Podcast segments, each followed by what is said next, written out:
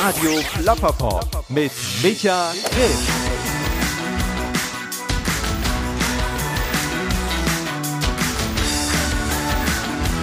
Hi, herzlich willkommen hier bei Radio Plapperpop.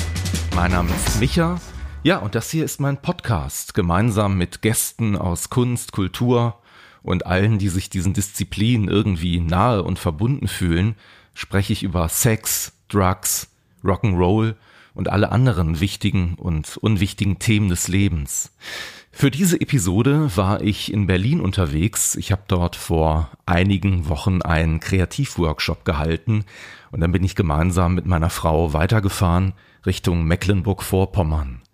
Und wir waren dort an einem Ort, dem Kranich Hotel und Museum. Und das ist ein ganz besonderer Ort, mitten in der Natur, umgeben von Wäldern, Weiden, und natürlich dem Wasser. Und jeden Abend konnten wir den Sternhimmel sehen. Es gibt ja keine Lichter, Laternen, die das ganze Himmelszelt sozusagen irgendwie begrenzen. Und man hat dann wirklich abends das Gefühl vollkommener Freiheit. Man steht da unter diesen Sternen und das hinterlässt dann irgendwo auch einen starken Eindruck. Und das tat uns unheimlich gut, denn die letzten Wochen waren tatsächlich auch etwas anstrengender, etwas turbulenter. Ja, und so haben wir es sehr genossen, am Wasser unterwegs zu sein. Wir haben tatsächlich auch wilde Kraniche gesehen, wir haben sie tanzen sehen und dabei kommt dann der Geist doch schon ganz gut zur Ruhe. Ja, mein heutiger Gast ist der Natur ebenfalls sehr verbunden, zumindest sagt er von sich, es gibt keinen See, in den er nicht am liebsten kopfüber hineinspringt, wenn er daran vorbeikommt. Es ist Jörg Buttgereit. Er ist Autor und Regisseur, Einige von euch kennen ihn vielleicht über seine Nekromantikfilme, aber Jörg ist ein unheimlich vielseitig begabter Mensch, der auf sehr, sehr vielen Spielwiesen kreativ unterwegs ist, am Theater. Er hat mit Captain Berlin Deutschlands einzigen und ersten echten Superhelden geschaffen, macht Hörspiele und viele andere tolle Dinge und es war mir eine große Freude und Ehre, mich mit Jörg unterhalten zu dürfen. Und ich hoffe, euch macht's genauso viel Spaß, wie mir dieser Plapper-Pop-Talk hier bereitet hat. Ich wünsche euch auf jeden Fall viel Spaß in den nächsten zwei Stunden und 15 Minuten mit Jörg Buttgereit. Wir sitzen hier in Berlin in einem Park. Die Sonne scheint, Schmetterlinge spielen miteinander vergnügt Fang. Und mir gegenüber sitzt ein Mann, der dieses alltägliche Grauen, was daraus erwachsen kann, sehr, sehr gut kennt und auch in vielerlei Material verarbeitet hat. Jörg Buttgereit, wenn ich dir jetzt die Regie überlassen würde für den Rest des Tages, was glaubst du, könnte an einem solch schönen, poetischen Tag hier noch passieren? Also es ist ja nicht so, dass die Filme, die ich mal vor Urzeiten gemacht habe, dass die immer nur im Dunkeln spielen würden. Das heißt, sie spielen ja auch oft in der Natur und da geht's auch immer um Tiere, die man sieht, während da grausame Taten vollbracht werden. Insofern schließt sich das für mich ja nicht aus. Äh, irgendwo habe ich jetzt neulich gerade wieder gelesen, die Natur ist brutal. Nee, in dem Film habe ich es hier gesehen. Äh, Stillwater, so ein neuer Film mit Matt Damon, der jetzt mhm. demnächst in die Kinos kommt. Und ich glaube, dieser Satz fällt in dem Film. Oder an einem anderen Film, den ich gerade gesehen habe. ich weiß es nicht mehr genau. Ich habe vor, ich hab vor ein paar Tagen, um mich eben auch auf dieses Gespräch vorzubereiten, einen Podcast gehört, wo du zu Gast warst in einem Comic-Talk, den unter anderem Heller von Sinn geleitet hat. Ja, nicht so lange her, ja. Hm. Genau. Und da hast du eben auch erzählt, dass du aber jemand bist, der der Natur sehr nahe ist und eigentlich den Wunschtraum hegst, eines Tages an einem Haus am See zu wohnen, fernab von der großen Stadt. Ja, an einem See. Also ist jetzt auch so, dass tatsächlich hier in Berlin in der Großstadt äh, auch keine Gelegenheit äh, ungenutzt lasse und, äh, und zu einem See fahre irgendwie, um, um da reinzuspringen. Also ich bin allerdings schon immer sehr wasseraffin gewesen und, und insofern äh, ist das für mich so die das Nonplusultra des in der Natur sein, da auch noch reinzuspringen. Ne? Wobei man muss natürlich bei dir auch sagen, ähm, du bist für, also du bist 1963 geboren hier in West-Berlin, also du hast dich selber als Mauerstadtkind bezeichnet, also du mhm. kennst die Stadt eigentlich in- und auswendig. Die Hälfte. Die Hälfte der Stadt, ja genau. Das ist ja eine interessante Frage. Wie war das denn eigentlich für dich, wenn du, wenn du aufwächst und wirklich eigentlich nur erstmal 50 Prozent der Stadt, die du bewohnst, wirklich ungestört und frei kennenlernen darfst?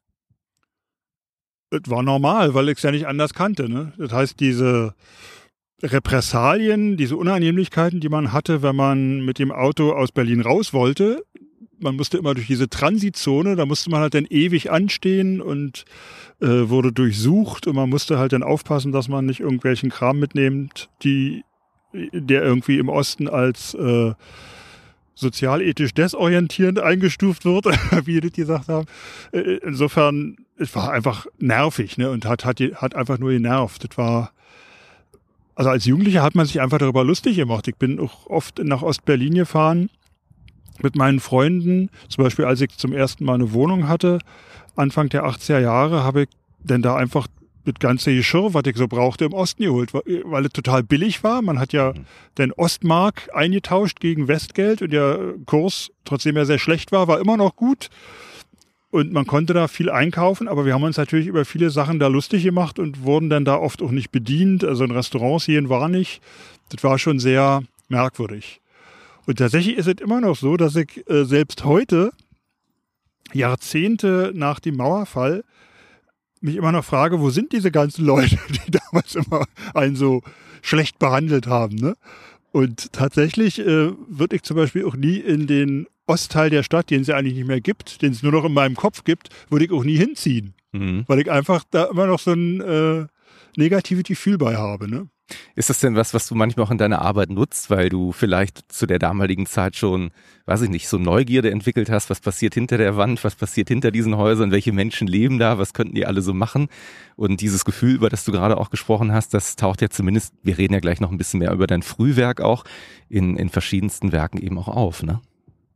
Ja, aber selbst jetzt in, in einem der letzten Werke, Captain Berlin und die wirklich wahre Geschichte vom Mauerfall, dem, dem Hörspiel, da geht es ja. ja. auch genau um, um den Mauerfall. Mhm. Und äh, Deutschlandfunk Kultur hat ein Interview da, dazu mit mir gemacht und die haben wirklich gesagt, na da geht's jetzt aber wirklich schon sehr hart und auf die Klischees und bla bla bla bla bla. Und da dachte ich mir, wenn jemand, wenn ich das nicht mache, wer macht das sonst? Ne? Alle versuchen immer ausgewogener zu sein, aber ich kann mir ja einfach erlauben, aus dieser persönlichen Sicht des, des äh, Westkinds ja auch diese, diese, diese Mauer im Kopf zu behalten, weil die natürlich auch, weil man, weil es natürlich auch Klischees sind, über die ich selber lachen kann, ne? Mhm. die ich da in meinem Kopf habe.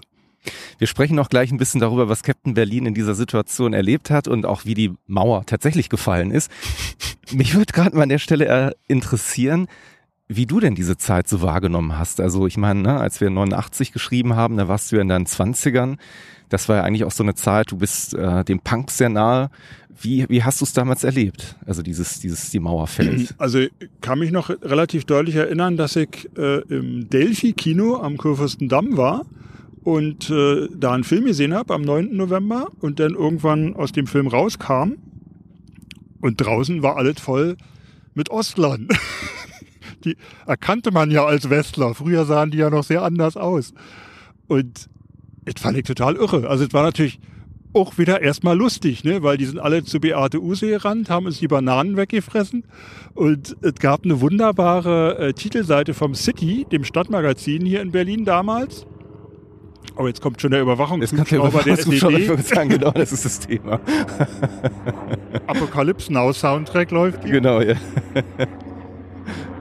Ja, und ähm, es gab so ein schönes Titelblatt von dem, von dem City Stadtmagazin, also dem Westberliner Magazin natürlich, wo äh, ein Haufen Ostzonale mit einer Rolltreppe über die Mauer kommen mit Einkaufstüten. Mhm. Und das fand ich total lustig. Das war irgendwie auch so total mein Humor. Ich meine, wie, wie sollte man das anders auch nehmen? Ich hatte keine Verwandten mehr im Osten. Ich hatte mal so eine Ur-Ur-Uroma, die ich auch ein, zwei Mal besucht habe, kann ich mich erinnern. Mhm. Und das war irgendwie das Einzige, wo ich jetzt familiär eine Verbindung gehabt hätte. Das heißt, meine Familie war im Westen, deswegen hatte ich jetzt keine romantisch verklärten Beziehungen zum Osten.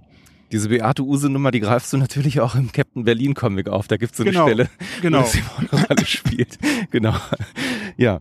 Tatsächlich bist du aber wirklich schon sehr früh sozialisiert worden mit Monstern und Monsterfilmen. Du hast in einem Interview gesagt, dass du vier Jahre alt warst, als dein Vater dich mitgeschleppt hat ins Kino, um dir ja, die ersten ja, Ich habe ihn mitgeschleppt, weil ich okay. nicht alleine reingekommen bin. Okay. Es gab hier in Berlin-Schöneberg äh, drei oder vier verschiedene Kinos, in die man samstags und sonntags konnte. Äh, und in irgendeinem dieser Kinos lief eigentlich immer irgendein Monsterfilm. Das war in den Jugendvorstellungen damals so. Da liefen irgendwie Planet der Affen, Frankensteins Monster jagen Godzillas Sohn, Dracula jagt Minimädchen, Tarantula, so Zeug lief da für Jugendliche. Und das war ja auch richtig, genauso was wollte ich sehen, weil damals gab es sowas ja nicht im Fernsehen. Ne? Mhm. Da musste man irgendwie ein halbes Jahr warten, bis mal so ein Meisterwerk wie King Kong und die Weiße Frau oder Frankensteins Braut im Fernsehen lief. Und die liefen dann noch mitten in der Nacht. Da musste ich meinen Vater dann überreden, dass er mich weckt, damit ich äh, den sehen kann. Ja mitten in der Nacht. Das hat er auch immer getan. Und äh, insofern war der Sonntagnachmittag und der Samstagnachmittag immer mit Kino besetzt. Und am Anfang eben musste mein Vater mit. Und irgendwann, als ich dann in die Schule ging, in die Grundschule, habe ich halt meine Freunde dann mitgenommen. Dann waren wir da auch immer. Und man kann sich das vielleicht nicht so vorstellen. Das war wirklich so wie andere Leute heute zum Fußball gehen und da die Sau rauslassen, so war das damals in den Kinos. Das heißt, wenn die japanischen Monster mhm. über Tokyo fallen sind, sind da die Stuhlreihen auseinandergerissen worden und die Eis- äh, und Cola-Dosen flogen durch die Gegend. Also es war so, das ging so weit, dass, glaube ich, irgendwann dann Ende der 70er diese Vorstellungen eingestellt wurden, einfach weil die äh, danach immer renovieren mussten. Wahnsinn. War relativ äh, exzessiv, möchte ich fast sagen. Nichtsdestotrotz muss man aber auch betonen an der Stelle, dass ja diese, diese Filme zumindest auf dich auch eine sehr pädagogisch wertvolle Funktion äh, hatten. Denn ich habe auch das gehört, dass du in einem Film Godzilla gegen das Smogmonster gemerkt hast, dass es doch besser ist, aufzuräumen und Bonbonpapiere nicht ins Kino zu werfen. Genau. Ne? Also man sollte an der Stelle vielleicht auch mal betonen, dass Horrorfilme eben nicht nur das Schlimmste aus den Menschen rauskitzeln können. Genau, also gibt ja bei, bei vielen Horrorfilmen äh, einen pädagogischen Ansatz. Und Godzilla, äh, Frankensteins Kampf gegen die Teufelsmonster, so heißt der Film in Deutsch, ist ein sehr bizarrer Titel für einen Film, der eigentlich Godzilla vs. The Smog Monster in den USA heißt. In Japan Gojira Tai Hedora, was so viel heißt wie Godzilla gegen Hedora. Hedora ist das japanische Wort für Schmutz oder, oder, oder Ekel, sich übergeben und so. Und äh, ja, da geht's wirklich darum, dass so ein, so ein Smogmonster Japan bedroht und Godzilla als Müllmann der Nation rettet Japan. Also das war das ist ein Film von 71, der auch äh, ja schon für Kinder gemacht ist. Die frühen Godzilla-Filme aus den 15ern und, und 16ern waren ja noch auch für Erwachsene oder dann später für Familien gemacht, aber dieser Film von 1971 ist schon richtig ein ein Kinderfilm, möchte, möchte ich sagen. Und der war in der Jugendvorstellung genau richtig aufgehoben. Was hast du dann aus Sindbads siebter Reise gelernt, als du den gesehen hast? Den habe ich tatsächlich, glaube ich, noch früher gesehen. Also das ist meine allererste Filmerinnerung und der lief tatsächlich im Fernsehen. Und da habe ich, äh, glaube ich, gelernt, dass die Faszination für, für diese Riesenmonster, dass die eben äh, stärker ist als die Angst davor. Also ich erinnere mich, dass ich den gesehen habe und mir immer hinter mich hinter dem Fernsehsessel meines Vaters so verkrochen habe. Und komischerweise immer, wenn die Monster kamen, bin ich wieder rausgekommen. Monster waren in dem Fall, glaube ich, Zyklopen, die Menschen. Genau, da sind, da sind äh, ein paar, haben. so ein paar einäugige Zyklopen drin, animiert von Ray Harryhausen, den ich dann später auf einem Festival mal äh, getroffen habe, wo mir mein Herz fast stehen geblieben ist. Und auch den Regisseur von äh, Godzilla vs. The Smog Monster habe ich mal in Tokio besucht. Also das habe ich dann, wie du ja gerade gesagt hast, haben mich diese Sachen sehr beeinflusst und haben mich dann auch später dazu veranlasst, diese Leute, die mich so ja, die mich so beeindruckt haben oder die Filmemacher hinter den Werken, die dann auch mal zu besuchen. Gab es da so Enttäuschung eigentlich? Es ist ja oft so, dass man sagt, never meet your idols. Weil man dann irgendwie vielleicht den Menschen so nahe kommt und merkt, ey, die sind ja gar nicht so cool. Oder, oder wie war das für dich damals, wenn du. Ja, das, äh, also das, bei, bei Musikern ist mir das manchmal so gegangen. Mhm.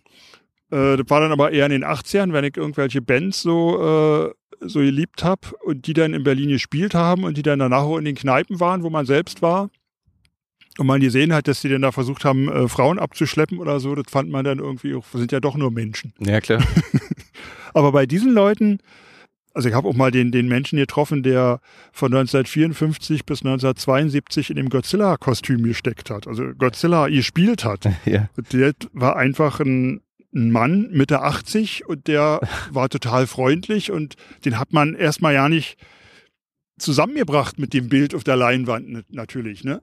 Und äh, das kann einen nicht enttäuschen, weil man sich darauf ja nicht vorbereiten kann. Also das, mhm. äh, da hat die Ehrfurcht, musste dann aber immer hatte natürlich auch immer eine, eine Dolmetscherin dabei, die sozusagen noch dazwischen war. Das hat mich auch so ein bisschen abgeschirmt.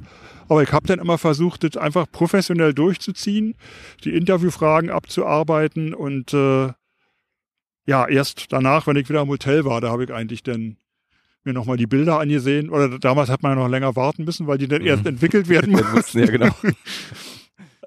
Insofern, äh, ja, habe ich viele Sachen dann im Nachhinein erst äh, so richtig wahrgenommen. Bei Ray Harryhausen, der die Monster in Simpas siebte Reise gemacht hat, da war es so, dass ich in Spanien, in, in, in, in Sitges auf einem Festival war und da vom Flughafen abgeholt wurde und die dann meinten, ja, wir warten jetzt noch auf, auf äh, ein Ehepaar aus England, äh, die nehmen wir dann gleich mit ins Hotel. Und das war dann Ray Harryhausen und seine Frau. Die haben sich dann einfach mit in, in den Wagen gesetzt Ja. und uh, da saß ich denn Ja. und habe dann auch kurz bevor wir ausgestiegen sind, äh, den dann doch noch angesprochen, dass er mich als Kind völlig schockiert hat mit seiner Arbeit.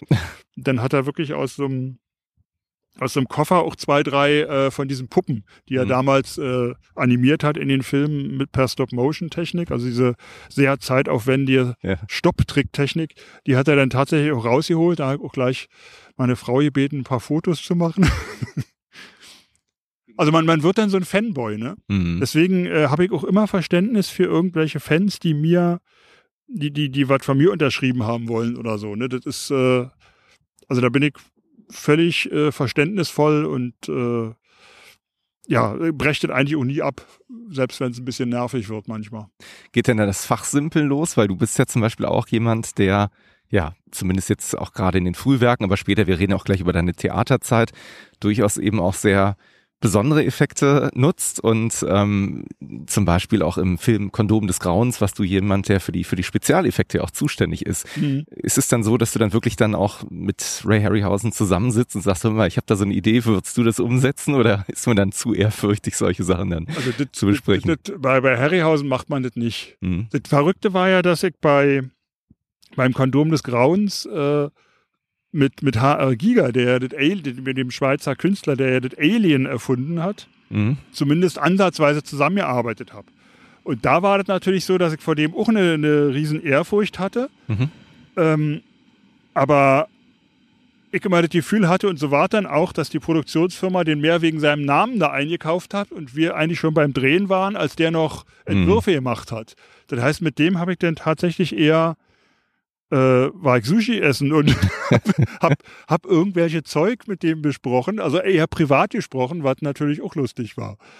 Und ähm, das heißt, da war ich auch gezwungen, diese, also ich bin immer wieder gezwungen, diese, dieses Fanboy-Tum dann abzuwerfen, weil man sonst auch nicht wirklich mit den Leuten arbeiten kann. Ne? Hm. Also man muss dann irgendwie so eine Distanz hinkriegen und versuchen cool zu bleiben und dann geht es eigentlich auch. Und erst im Nachhinein fällt einem dann auf, Mensch, ist ja irre, was man, mit wem man da gesessen hat oder so. Gibt es da jemanden, von dem du an der Stelle jetzt sagst, wenn ich denn noch eines Tages mit dem und dem arbeiten dürfte, würde das irgendwie, ja, mich nochmal sprachlos machen?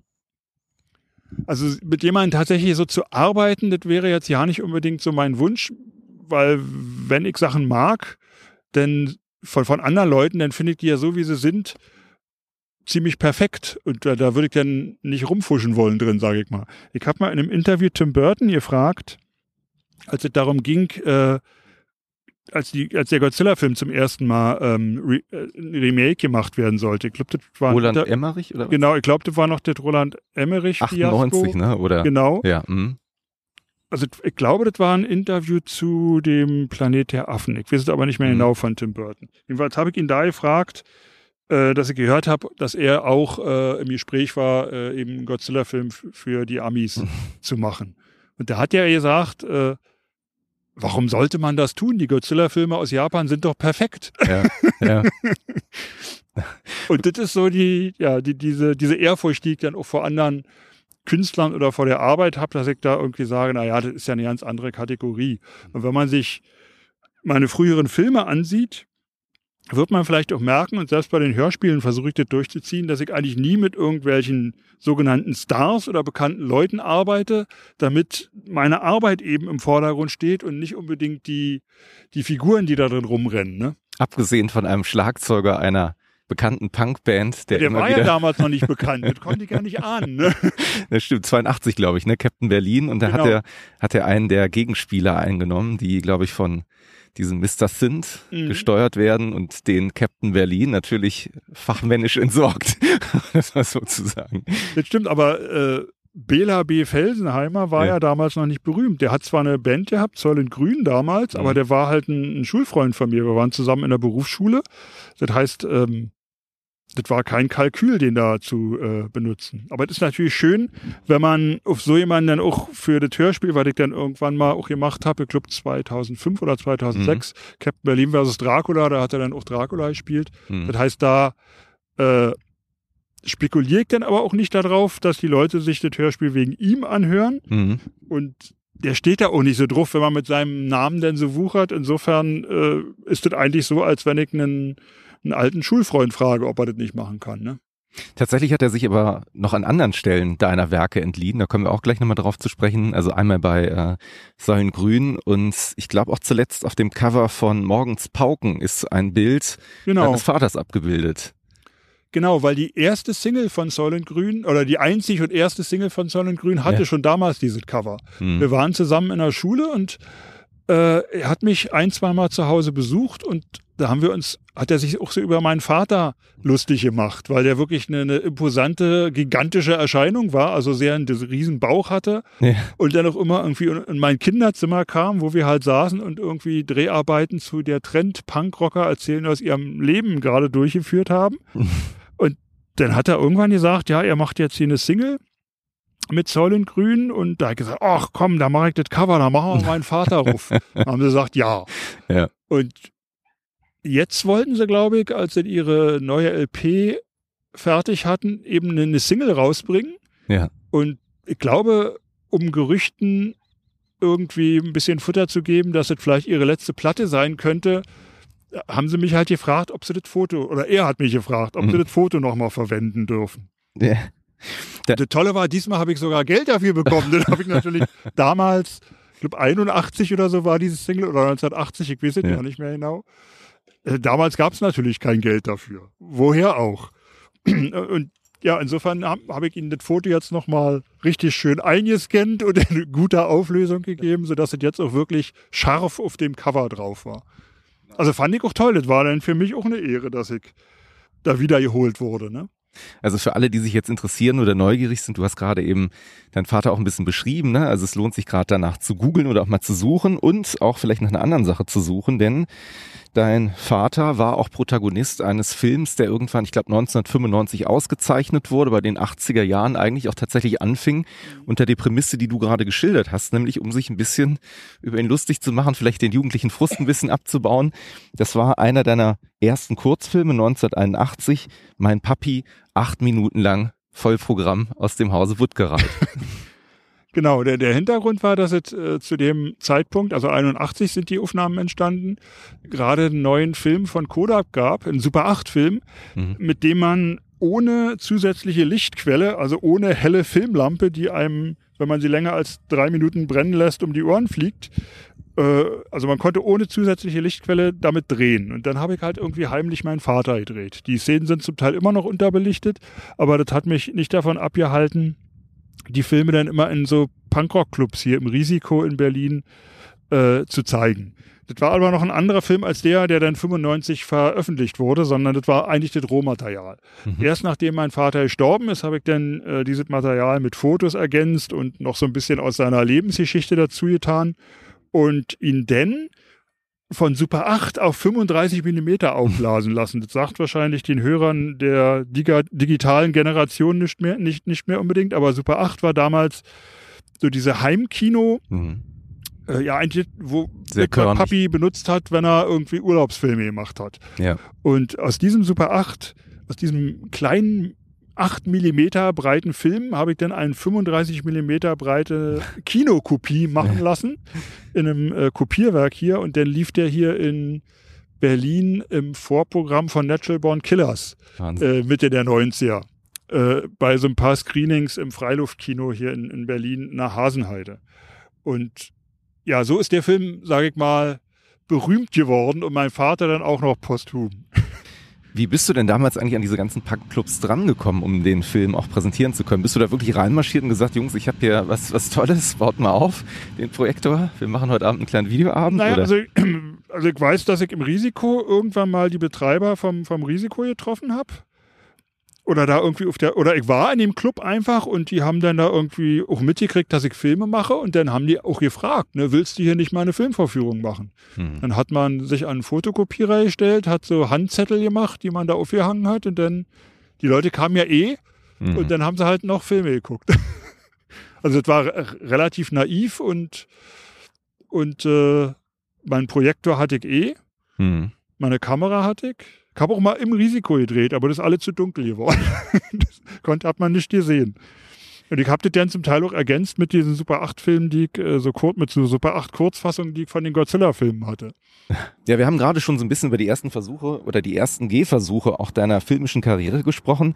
Man muss sich das mal vor Augen halten. Dein erster Film, der ist entstanden, der hieß damals Interview mit Frankenstein, war glaube ich auch irgendwie zwei Minuten lang oder eine Minute. Nee, So lang wie so eine Filmkassette war. Auf 18 Bilder, also langsamer als, als äh, empfohlen, waren es tatsächlich, glaube ich, dreieinhalb Minuten. Und wenn man nur 24 Bilder pro Sekunde, eigentlich die gängige Ja. äh, Laufgeschwindigkeit, dann waren es nur drei Minuten.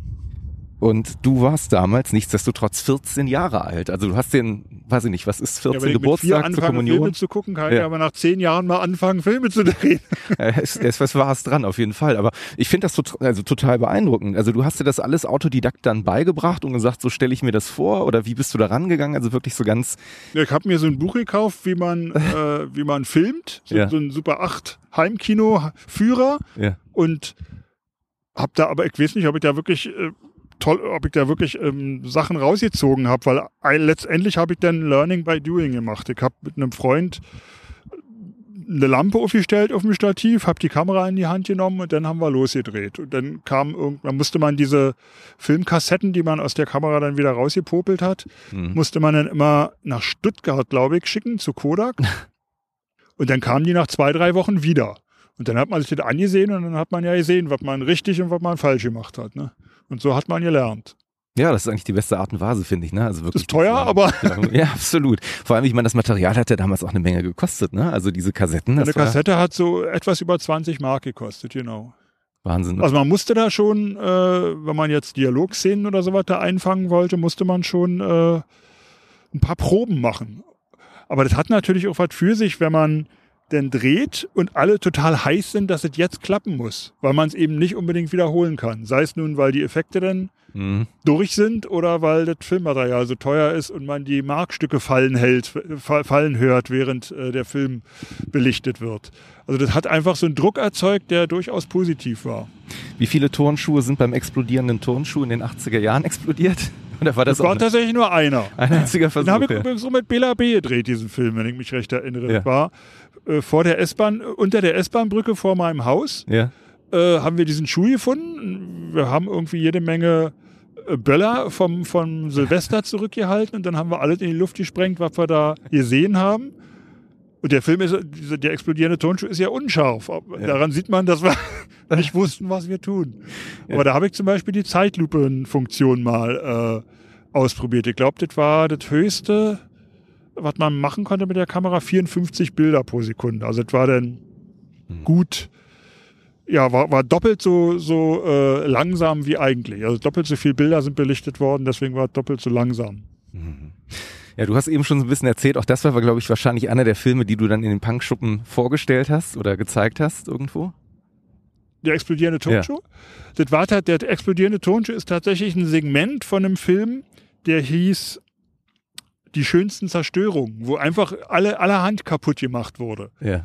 Ähm, ich habe dann aber und in diesem Film Die schönsten Zerstörungen ist auch noch Jan von den Ärzten drin gewesen, der, aber der war auch noch nicht bei den Ärzten, Mhm. sondern bei Solent Grün hat er Gitarre gespielt. Und da sind jede Menge Leute auch bei, aber ich habe dann äh, ein Interview gemacht fürs deutsche Fernsehen von geführt von Annette Humpe, der Mhm. damaligen Idealsängerin. Und die hat äh, mich in meinem Kinderzimmer gezeigt, wie ich da Filme vorführe. Und da war eben zu sehen, wie dieser Tonschuh explodiert. Mhm. Und irgendwie ist aus diesem, aus dieser Fernsehdokumentation der Mythos entstanden, dass der explodierende Tonschuh ein, ein äh, einzelner Film ist. Mhm. Dann habe ich irgendwann gedacht, als ich den mal auf VHS zuerst noch rausgebracht habe, auf, auf, so- auf so einer Kompilation, die wir zusammen, die ich zusammen mit meinem äh, damaligen Produzenten Manfred Jelinski Mhm. rausgebracht hatte. Also wir hatten zu dem Zeitpunkt dann schon so ein VHS-Label. Mhm. Da haben wir eine äh, Kompilation mit Kurzfilmen rausgebracht, die hieß Sex, Murder, Art. Und da war der explodierende Tonschuh dann einzeln drauf.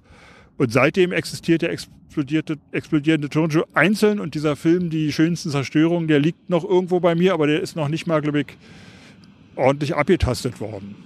Weil er ist, der ist auch unterbelichtet, unscharf und was nicht alles. Aber es ist äh, sozusagen nicht Teil meiner Vita, weil er noch nicht veröffentlicht wurde. Planst du das irgendwann? Ist das so irgendwann mal Dazu so? müsste ich mir nochmal ansehen und ein bisschen Geld in die Hand nehmen, um den zu digitalisieren. Ne? Ja. Ich glaube, ich habe mal einen Abzug davon gemacht. Aber ist auch schon wieder ewig her. Das ist halt immer so eine Sache. Die, die, die Dinger liegen dann da irgendwo bei mir und wenn man die jetzt abtasten lässt, dann fliegen die vielleicht auch auseinander. Mhm. Das muss, also das, da muss man dann schon Geld in die Hand nehmen, um das richtig zu machen. Mhm. Nur um vielleicht dahin, nach hinten raus festzustellen, dass es besser ist, wenn die nicht veröffentlicht werden. ist ja oft so, dass man Ja. äh, so, so Versuche, also dass man aussortiert, was man denn veröffentlicht. Ne? Und die Sachen, die schon digitalisiert sind, die laufen natürlich öfter und leichter. ja. Ich, wenn irgendwie so Anfragen vom Fernsehen oder so kommen oder von Festivals oder so, dann sage ich manchmal noch, ja, da liegt noch mal was, da liegt auch was.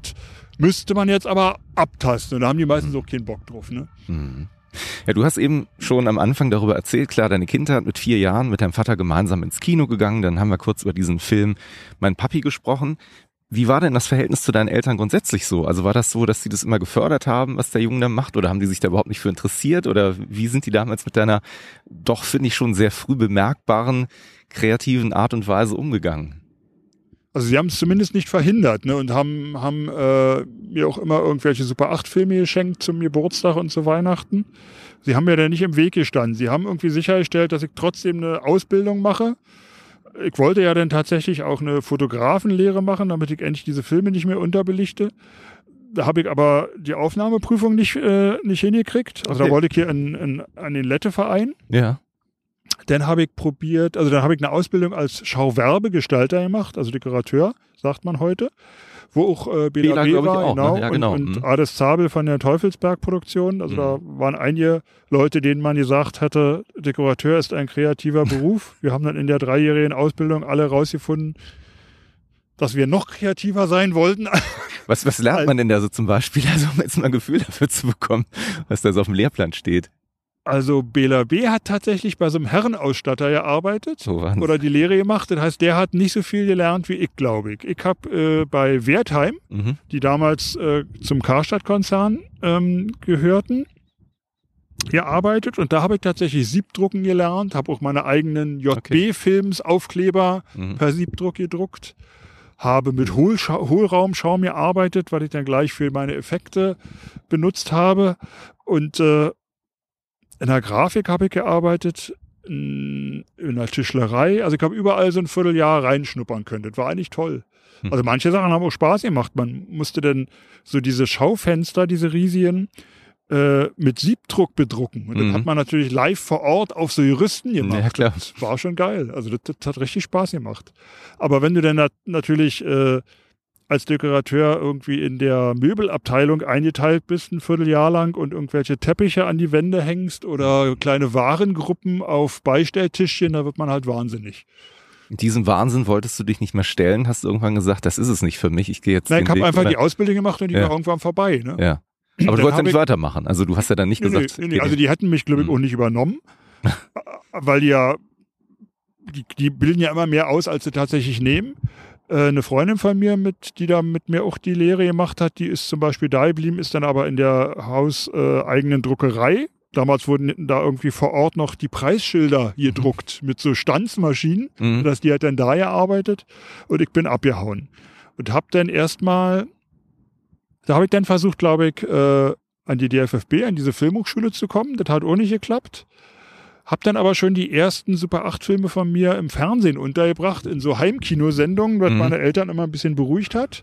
Und dann bin ich irgendwann im Risiko über einen Bekannten gestolpert, der meinte, er hätte eins der Kinos, in die ich als Kind immer gegangen bin. Mhm. Er würde da jetzt anfangen. Das ist jetzt ein Off-Kino, ein Independent-Kino und ich bin noch so ein Filmfan, Mhm. ob ich da nicht arbeiten will. Und ich hatte Als, als vor- Filmvorführer, als oder? Filmvorführer, Ja. also da hat man immer alles gemacht. Ja, okay. Mhm. Das heißt, man ist hingekommen, man hat aufgeschlossen, hat den Saal gefegt, hat die Bierflaschen eingesammelt und äh, hat dann den Film vorbereitet, hat dann den Einlass gemacht, hat die Karten verkauft und dann den Film gestartet. Und, also da hat man wirklich alles gemacht. Ja. Zum Teil alleine gearbeitet, manchmal auch zu zweit. Und ich hatte mir vorher schon in einem anderen Kino von einem Freund, den ich aus dem äh, Kampfsportverein kannte, da wusste ich, der ist Filmvorführer und da bin ich immer in die York-Kinos am, an der Yorkstraße in Berlin, an den Yorkbrücken gegangen und habe da einfach so in meiner Freizeit abends abgehangen und mir abgeguckt, wie man Filme vorführt. Auf Mhm. 35 Millimeter war. Das war ja noch nicht digital. Das waren ja alles riesige Filmspulen, die man aneinander koppeln musste und scharfe Bildformat einstellen, alles sowas. Mhm. Und das heißt, ich konnte dann schon relativ gut Film vorführen, als der mich gefragt hat im Risiko. Und dann habe ich da angefangen. Und das habe ich dann so als zweites Standbein neben meiner Filmerei fast 20 Jahre gemacht. Immer als Vorführer weitergearbeitet. Aber nur ein, zweimal die Woche halt, weil ich ja was anderes zu tun hatte eigentlich. Aber ich habe natürlich dieses Kino auch für die Dreharbeiten benutzt und habe meine Filme dann auch gezeigt. Das war natürlich super, dann sich so ein Netz aufzubauen mit Kinos, wo man die Sachen, die man selbst produziert, auch äh, vertreiben kann ne? Mhm. und, und gleich in die Kinos bringen kann. Das heißt, wir brauchten keine Filmverleiher. Damals war ja dieser Do-it-yourself-Spirit war ja normal. Mhm. Man hat Platten von Leuten gekauft, die ihre, ihre Scheiben selbst produziert haben, in, bei eigenen Labels verkauft haben. ja. Ja, Das war normal. Das war die Revolution. na, absolut, ja. ja es ist eine, Und ich, Im Grunde arbeite ich ja heute, wenn ich meine Captain Berlin Comics bei, bei Weißblech Comics rausbringe, habe ich da auch einen, der da alleine sitzt und, äh, Ja. und die, die Sachen verlegt und äh, selbst noch eintütet und an die Kunden schickt. Also das ist eigentlich nicht anders, als, als wir das auch gemacht haben mit meinen Filmen. Das heißt, als die denn nachdem sie im Kino waren, haben wir VHS-Master davon gemacht und haben dann uns eine Kopierstraße gebaut und die Filme auf VHS verkauft hm. auch direkt an die Leute. Und da blieb natürlich dann auch immer Geld übrig und davon konnten wir dann den nächsten Film bezahlen wieder. Und Mhm. das war eigentlich, ja, das war eigentlich, hat, hat funktioniert. Wir konnten zwar nie die Leute bezahlen, großartig. ja. Das hörte dann irgendwann natürlich auch auf, das kann man Ja. nur eine bestimmte Zeit lang machen. Aber man hatte halt immer was zum Vorweisen und besser als jedes Bewerbungsgespräch kannten die Leute, mit denen man gearbeitet hat, schon immer die Sachen, die man gemacht hatte. Hast du deine Eltern, hast du die auch immer mit eingeladen, wenn du Vorführungen im Kino hattest von deinen eigenen Filmen? Also so, das, Also die sind, also mein Vater ist nie hingekommen, der hat Okay. sich Nekromantik dann auch erst auf VHS irgendwann mal angesehen. ja. Die hatte aber jetzt auch nichts zugesagt besonders. Und meine Mutter meinte, oh, die war tatsächlich bei der Premiere, die war, glaube ich, etwas geflasht, wie voll das da war. Ja. Das war das Sputnik-Kino in, in Berlin-Wedding. Das gibt's mittlerweile gar nicht mehr, aber das war wirklich so ein 300-Platz-Kino. Da waren aber 500 Leute gekommen. Hm. Wir waren trotzdem alle drin. Und Nekromantik hat ja schöne Pianomusik und meine Mutter meinte dann am Schluss diplomatisch, dass die Musik halt sehr schön sei.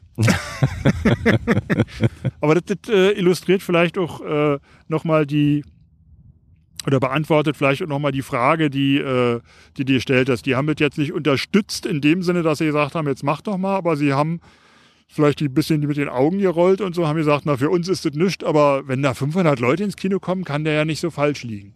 Hat sich denn die Beziehung zum Beispiel zu deinem Vater auch geändert? Du hast ja eben davon erzählt, dass er, dass er verstorben ist und der Film im Prinzip posthum nochmal neu aufgearbeitet wurde. Wenn man diese Bilder dann sieht, also die man vielleicht damals unter ganz anderen Voraussetzungen produziert hat, ne? wenn man irgendwie witzig sein wollte oder Dinge irgendwie vielleicht auch mal so ein bisschen als Provokation oder als rebellischen Akt gesehen hat. Wie hat sich das Verhältnis dann nach seinem Tod verändert, als du diese Bilder dann auf dich hast wirken oder? Also mein Verhältnis hat sich tatsächlich schon, als er dann krank wurde Mhm. und ich ihn auch zum Teil ein bisschen gepflegt habe. Also ich bin dann wieder, ich war ausgezogen natürlich, weil der mich auch tierisch genervt hat. Meine Mutter war schon vorher verstorben Mhm. und ich habe ihn dann, äh, weil er in der Wohnung mh, so ein bisschen hilflos war, so, so auch gehbehindert war und immer mit dem Rollstuhl unten unterwegs war, habe ich äh, in der Wohnung, habe ich ihm so ein bisschen geholfen und habe dann, äh, weil er ja auch denn abhängig von mir war, natürlich ein anderes Verhältnis zu ihm bekommen. Mhm. War aber okay, das war eigentlich, war eigentlich gut. Und äh, nachdem er tot war, habe ich dann mich irgendwie an diesen an diesen alten Film erinnert, wo ich mich eigentlich ja noch bei ihm gerecht und mich äh, über ihn lustig gemacht habe, einfach so als Art der Rebellion auch und habe mir den nochmal angesehen und habe gedacht, ja, eigentlich müsste ich den Film jetzt korrigieren. Mhm. Müsste ihn so ergänzen und mit seinem Tod versehen und so, dass man daraus, ja, ich glaube, der war damals eben so vier, drei, vier Minuten und jetzt war er dann doppelt so lang. Mhm. Das habe ich dann einfach gemacht, ohne mir großartig ja, nicht Gedanken zu machen, ist vielleicht zu, zu, zu wenig äh, gesagt, aber ohne mir jetzt großartig zu überlegen, was man damit machen könnte. Und dann kam eben irgendwann äh, jemand vom Sputnik-Kino, die mich ja durch die Nekromantik-Premieren und so kannten, äh, kam auf mich zu und meinte, sie spielen, äh, sie, sie, bespielen jetzt das Freiluftkino mhm. in den Anfang, Mitte der 90er, 90er war das denn und äh, die waren schon immer Fans von meinem, von dem, von dem Papi. Da gab es total viel Fans. Auf mhm. Blixer Bargeld von den Neubauten hat man irgendwie im Risiko zu mir gesagt, das ist sein bester Film oder irgendwie sowas. Wurde er sich nicht mehr daran erinnern können. Aber er hat mich da immer mit, mit, mit Wodka und so bezahlt. Mhm. Weil gab ja kein Geld im Risiko. Ja, und die vom Sputnik haben dann, wie gesagt, das Freiluftkino gemacht und in Natural Born Killers gibt es auch einen Vater, mhm. der irgendwie irgendjemand von uns an meinen Vater erinnert hatte, weil er auch in einem weißen Unterhemd zu sehen ist. Mhm. Ich glaube, von Rodney Dangerfield hier spielt in Natural Born Killers. Und das war irgendwie die Idee, die entstand, ja, das wäre doch geil, wenn man den da äh, als Vorfilm zeigen könnte. Aber da war eben die Schwierigkeit, einen Super 8-Film kann man nicht mhm. äh, in einem riesigen Freiluftkino zeigen, da müssen wir den aufblasen. Und dann haben wir das gemacht. Mhm. Es gibt ja dieses berühmte Interview mit Alexander Kluge und dir, ein subversiver auch drin, Romantiker, ich, ne? genau, wo du eben auch darüber sprichst. Also es ist ja tatsächlich sogar so gewesen, was dein Vater hast ja eben erzählt, gepflegt. Und der war, hattest du auch gesagt, zuletzt schwer krank, aber dann ist er mehr oder weniger friedlich im Sessel eingeschlafen. Du hast genau, ihn ja dann die, gefunden. Der ne? die, der hat die übelsten äh, Hirntumore und sonst was überlebt und ist dann irgendwann einfach wahrscheinlich an, also ich weiß nicht, ob es ein Schlaganfall war oder ein Herzanfall. Die Mühe hat man sich dann nachher nicht mehr gemacht. Ne? Der saß einfach irgendwann tot im Sessel.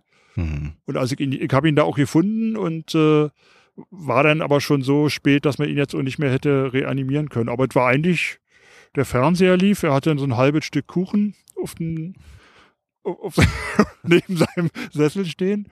Es gibt schlimmere Wege abzutreten. Das fand ich eigentlich auch immer einen recht versöhnlichen Gedanken wenn man sich so lange wie du mit dem Thema Tod und Sterben jetzt auch vielleicht aus verschiedenen Perspektiven oder Facetten beschäftigt, man nähert sich ja so einem Thema dann irgendwo auch an. Also wahrscheinlich klar, solange man selber nicht gestorben ist, weiß man nicht so genau, wie sich das auch wirklich zu 100 Prozent anfühlt. Aber hat sich der Blickwinkel von dir, auch vielleicht jetzt mit dem Älterwerden, auf dieses Thema Tod, Endlichkeit, hat sich das verändert oder bist du da noch gelassener geworden oder eher panischer, weil du sagst, naja, irgendwann müssen wir alle unter die Erde? Ich glaube, diese Panik, wenn man es denn so nennen will, die spürt man in den Filmen, die ich damals gedreht habe. Weil Nekro, also mein, glaube, mein Vater hatte zum ersten Mal so eine Hirn-OP Mitte der 80er. Hm. Und Nekromantik ist von 87. Und 89 ist der Todesking, der zweite Spielfilm, den ich gemacht habe, entstanden. Und da war kurz vorher meine Mutter verstorben. Mhm. Das heißt, äh, die Filme wimmeln eigentlich nur so vor dieser, vor dem Versuch, äh, mit dem Tod umzugehen. Das merkt man den Film, glaube ich, an. Es geht eben immer um den Tod in den Filmen. Und äh, wir sind nicht, wenn ich jetzt, äh, wie vor, vor einem Jahr mit, mit, mit äh, Marc Benecke diesen Verwesungsfilm mhm. Schweinchen äh, heißt der, äh, präsentiere oder drehe, dann ist das auch ein Verweis auf den Todesking von 1989, weil wir da damals versucht haben, die Verwesung von einem menschlichen Körper darzustellen. Mhm. Damals mhm. haben wir es mit Spezialeffekten und mit Schweineinnereien gemacht. Jetzt habt ihr und, echtes Schweinchen genommen. Genau. Mhm. Und der äh, Marc Benecke hatte den damals auch mal gesehen und wir waren zusammen in irgendeiner Veranstaltung, da habe ich ihn kennengelernt. Das war noch zu einer Zeit, als er noch kein einziges Tattoo hatte. Oh wow, okay, das muss eine Weile her und noch Haare. Okay.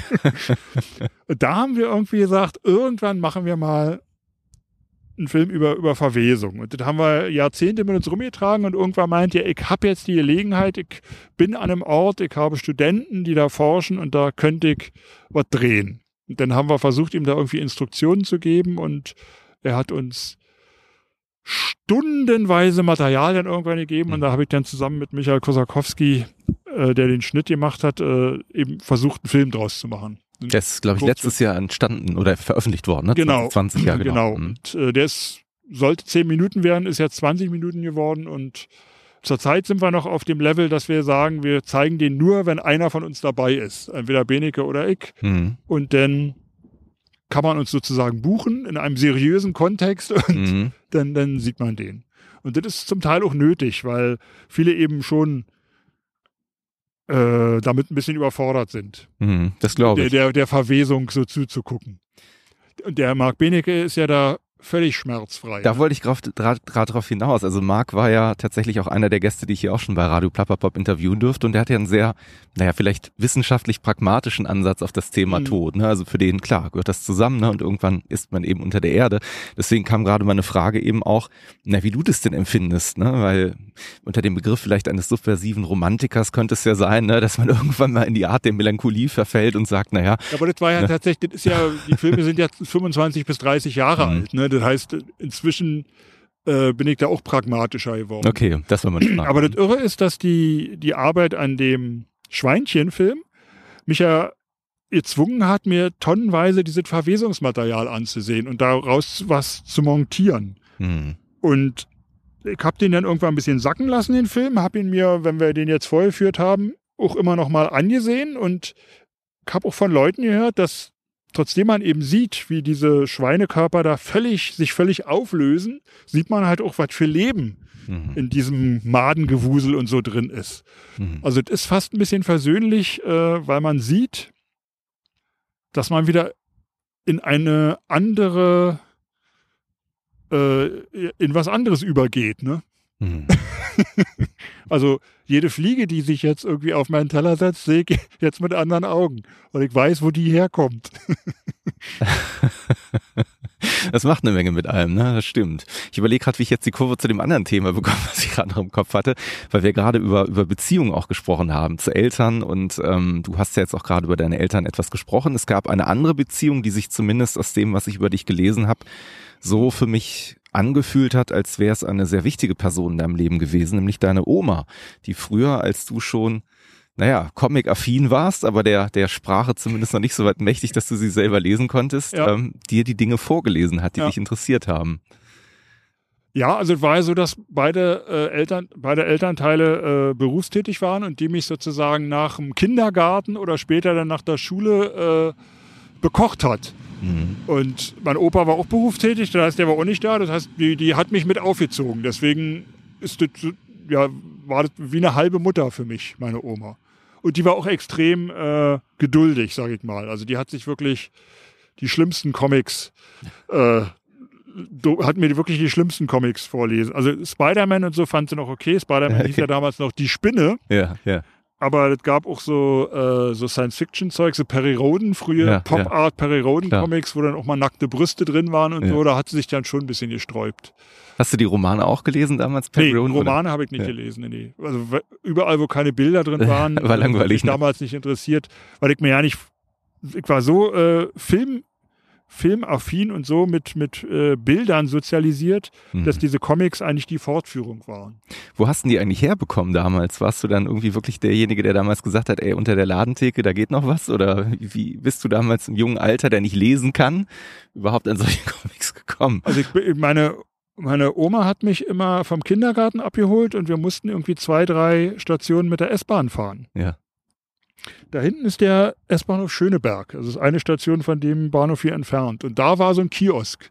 Und da wir umsteigen mussten, mussten wir da immer warten. Und dann habe ich halt immer geguckt. Und wenn da irgendein Cover mit einem Monster oder sonst wie war, habe ich gesagt, das will ich haben. Und meine Oma hat es mir einfach gekauft. Das Cool. war relativ äh, spontan immer. Da gab es ja noch keine Comic-Shops. Ne?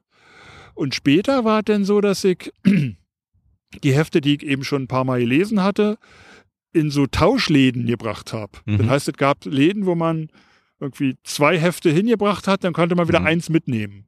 Mhm. Und da in diesen Läden bin ich auf äh, Comics aus Amerika oder Mhm. aus Großbritannien gestoßen, die äh, die die Alliierten hier irgendwie nach Berlin gebracht hatten. Ne? Und das waren dann schon die härteren Horrorgeschichten und so. Die habe ich dann auch nicht lesen können. Die konnte meine Oma auch nicht lesen. Mhm. Aber da habe ich mir eh schon nicht mehr vorlesen lassen.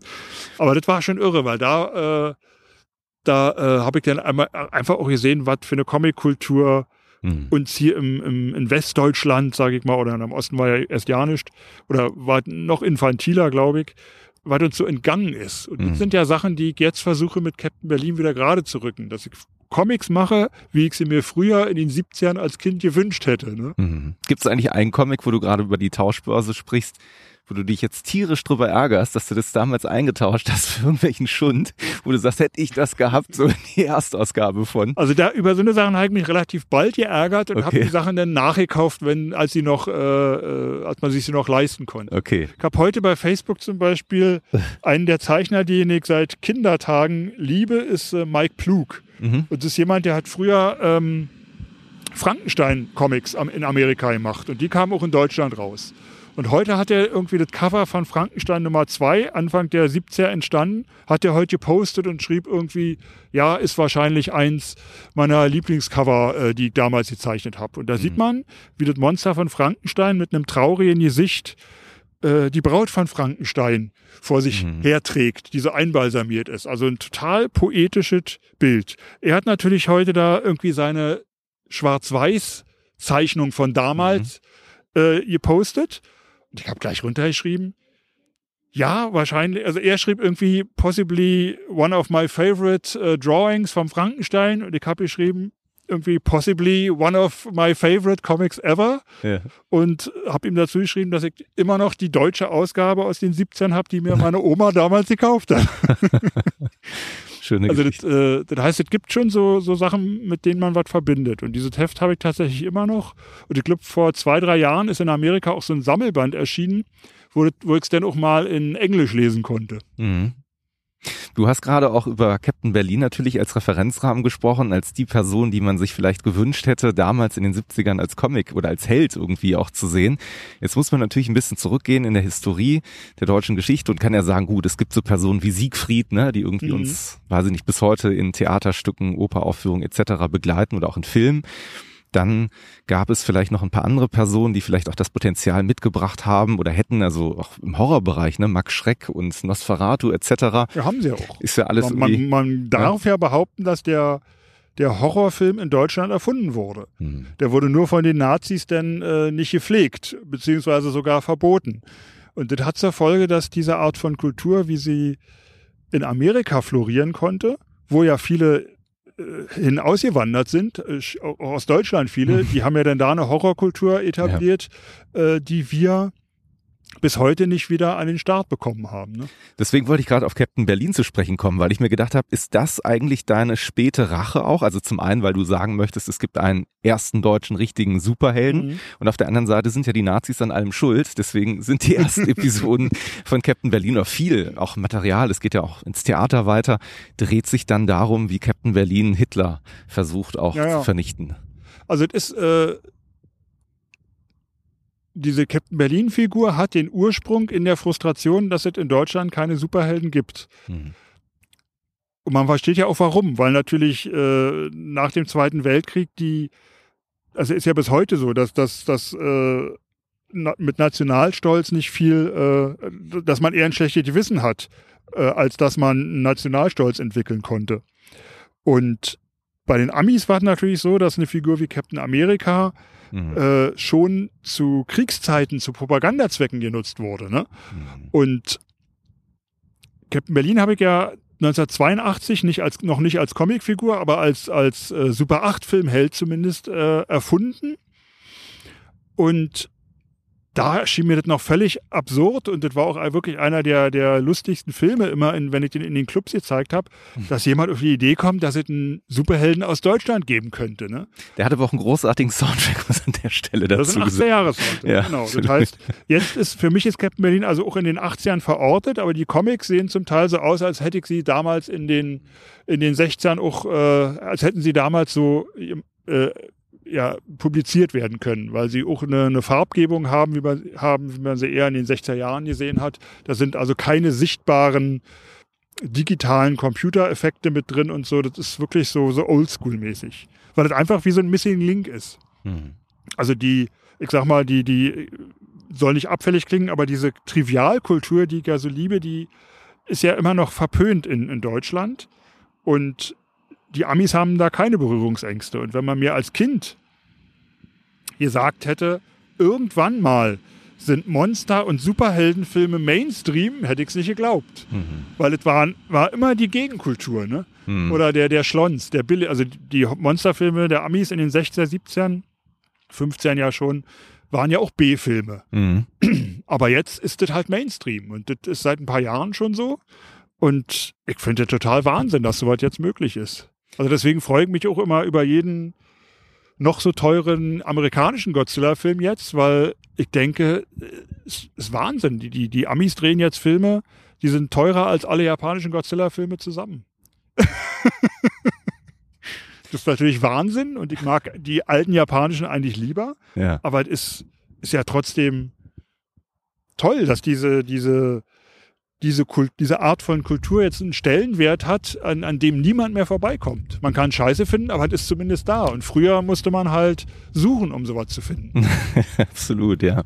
Ich habe gerade überlegt, also wenn ich mir die Historie von Captain Berlin anschaue, ist es ja so, dass da wirklich ein komplettes Universum inzwischen zu entstanden ist. Also 1982 kam Captain Berlin auf Super 8 heraus. 2006 gab's das erste Hörspiel. Dann bist du damit ins Theater gegangen 2007. Die Theatervorführung wurde 2009 auf DVD auch veröffentlicht.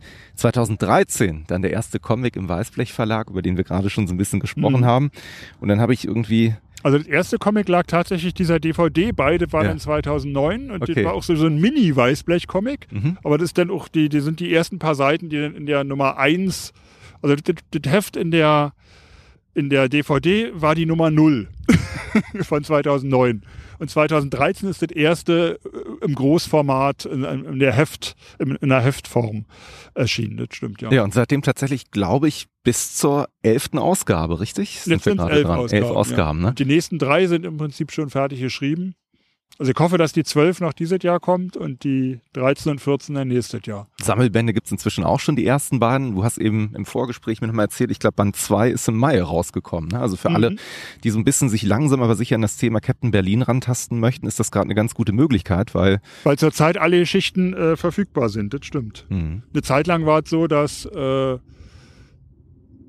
ja, dass das einige Hefte eben vergriffen waren und Mhm. äh, Schweine teuer wurden und man sozusagen ja nicht einsteigen konnte. Aber zurzeit kann man kann man voll loslegen. jetzt habe ich natürlich mal angefangen zu rechnen und gesehen, nächstes Jahr 2022 ist ein Jubiläumsjahr, könnte man fast sagen. 40 Jahre Captain Berlin. oh ja, stimmt. Hast, hast du denn Müsste man vorne aufs Heft schreiben. Ja, ist mir noch gar nicht aufgefallen. Ach so, genau, das hatte ich mich gerade gedacht, ob du da wohl irgendwas in der Schublade für hast, so die Captain Berlin Actionfigur oder irgendwas, was dann so Es gab geplant ist. tatsächlich schon mal eine Actionfigur, die äh, allerdings so per Hand gemacht wurde. Ich glaube, in einer Auflage von 20 oder 30 Stück von so einem kleinen äh, Kunst-Toy-Manufakturer, Wahnsinn. Good, Good Leg Toys. Die haben Mhm. auch schon mal eine Nekromantik-Action-Figur gemacht von Betty und der Leiche. Okay. Und einen Todesking haben sie auch gemacht, so eine Leiche mit, äh, mit Krönchen. Die sind, gibt's dann immer in einer Auflage von 30 Stück. Und die sind eigentlich immer am Erscheinungstag vergriffen. Mhm. Da gab's auch einen Captain Berlin kleinen. Theoretisch wäre es ja sogar möglich, dass du in den Bereich des Musical gehst. Ich meine, da hast du eben auch Erfahrung. Du hast mal, ich glaube 2005 war es, für die Ramones mit Gabba Gabba Hey. Ein Die Musical. deutsche Version von einem, von einem Ramones-Musical gemacht, ja. Wie, wie ist es dazu gekommen? Also wahrscheinlich klar, du bist damals sozialisiert worden, würde ich vermuten, mit eben auch äh, Punk-Music. Punkrock, genau. genau, hast dann Also ich habe tatsächlich auch in, in den 80ern oft als, äh, als, als Aufbauer und als äh, Bühnenordner gearbeitet bei den Konzerten, damit ich einfach da einen Fuß drin habe und nicht immer so viel Geld zahlen musste. Mhm. und in alle Konzerte reingekommen bin. Da habe ich auch bei den Ramones gearbeitet. Und einer der Veranstalter von damals hat irgendwann die Rechte für dieses Gabba Hey Music, Gabba Gabba Hey Musical erworben und hat sich einfach an mich erinnert. Mhm. War wahrscheinlich der Einzige, der aus der Zeit, der eben nicht Musiker geworden ist, sondern Regisseur. Und dann hat er gesagt, ja, willst du nicht ein Ramones Music, willst du das nicht, willst du das nicht inszenieren? Er hat gesagt, ich hasse Musicals. Er sagt, ja, ich auch. und dann hatten wir irgendwie noch die Unterstützung von Tommy Ramone, der das äh, noch mhm. abgenickt hat. Und dann haben wir das gemacht hier in Berlin. Das lief irgendwie zehnmal und danach ist es sogar auf, auf Tour gegangen. Ach, Wahnsinn. Aber bei der Tour war ich nicht mehr bei. Und von Hörensagen habe ich sie mitbekommen, dass das irgendwann dann auch mehr wie ein Konzert war und nicht unbedingt mehr, äh, also sich sehr abgeschliffen hat, weil einfach niemand da war, der aufgepasst hat. Ich habe mir gerade auch die Frage gestellt, gibt es da ein Happy End? Weil ich meine, die Geschichte der Ramones ist ja in vielerlei Hinsicht absolut tragisch. Deswegen. Ja, das ging ja auch nicht um die Bandgeschichte, okay. sondern das war wirklich eine, eine Story. Ja, fast so, eine, so, so ein äh, Westside-Story-mäßiges Ding. Rolf Zacher hat da auch mitgespielt. Wahnsinn, okay. So Westside-Story-mäßig äh, eine Story, die sich einfach aus den Ramones hm. Songtexten so äh, zusammengesetzt hat. Hm. Also so, so eine kleine Gossenromanze war das. Eigentlich ganz niedlich. Tommy, der Schlagzeuger der Ramones, der, ich glaube, der letzte, lebt er überhaupt noch? Der Jetzt lebt er nicht mehr. Lebt nicht mehr, ne? genau. Der, der, ist dann irgendwann kurz vor der Premiere gekommen und hat es sozusagen abgenommen. Hm. Wie war das Gefühl, wenn man sozusagen verantwortlich ist für eine solche Geschichte? Der sah nicht mehr aus wie einer von den Ramones. Das ist ja, ja lustig. ja, wie, wie war das? Ich habe ihm äh, eine DVD von Necromantic 2 in die Hand gedrückt. Ja. Die hat er sich angesehen und hat, hat danach die Augen verdreht und hat gesagt, oh Gott, wenn ich gewusst hätte, wer, wer dieses Musical inszeniert. Also er war, glaube ich, auch von dem Film etwas schockiert und äh, fand es aber so, also ich fand es, glaube ich, gut.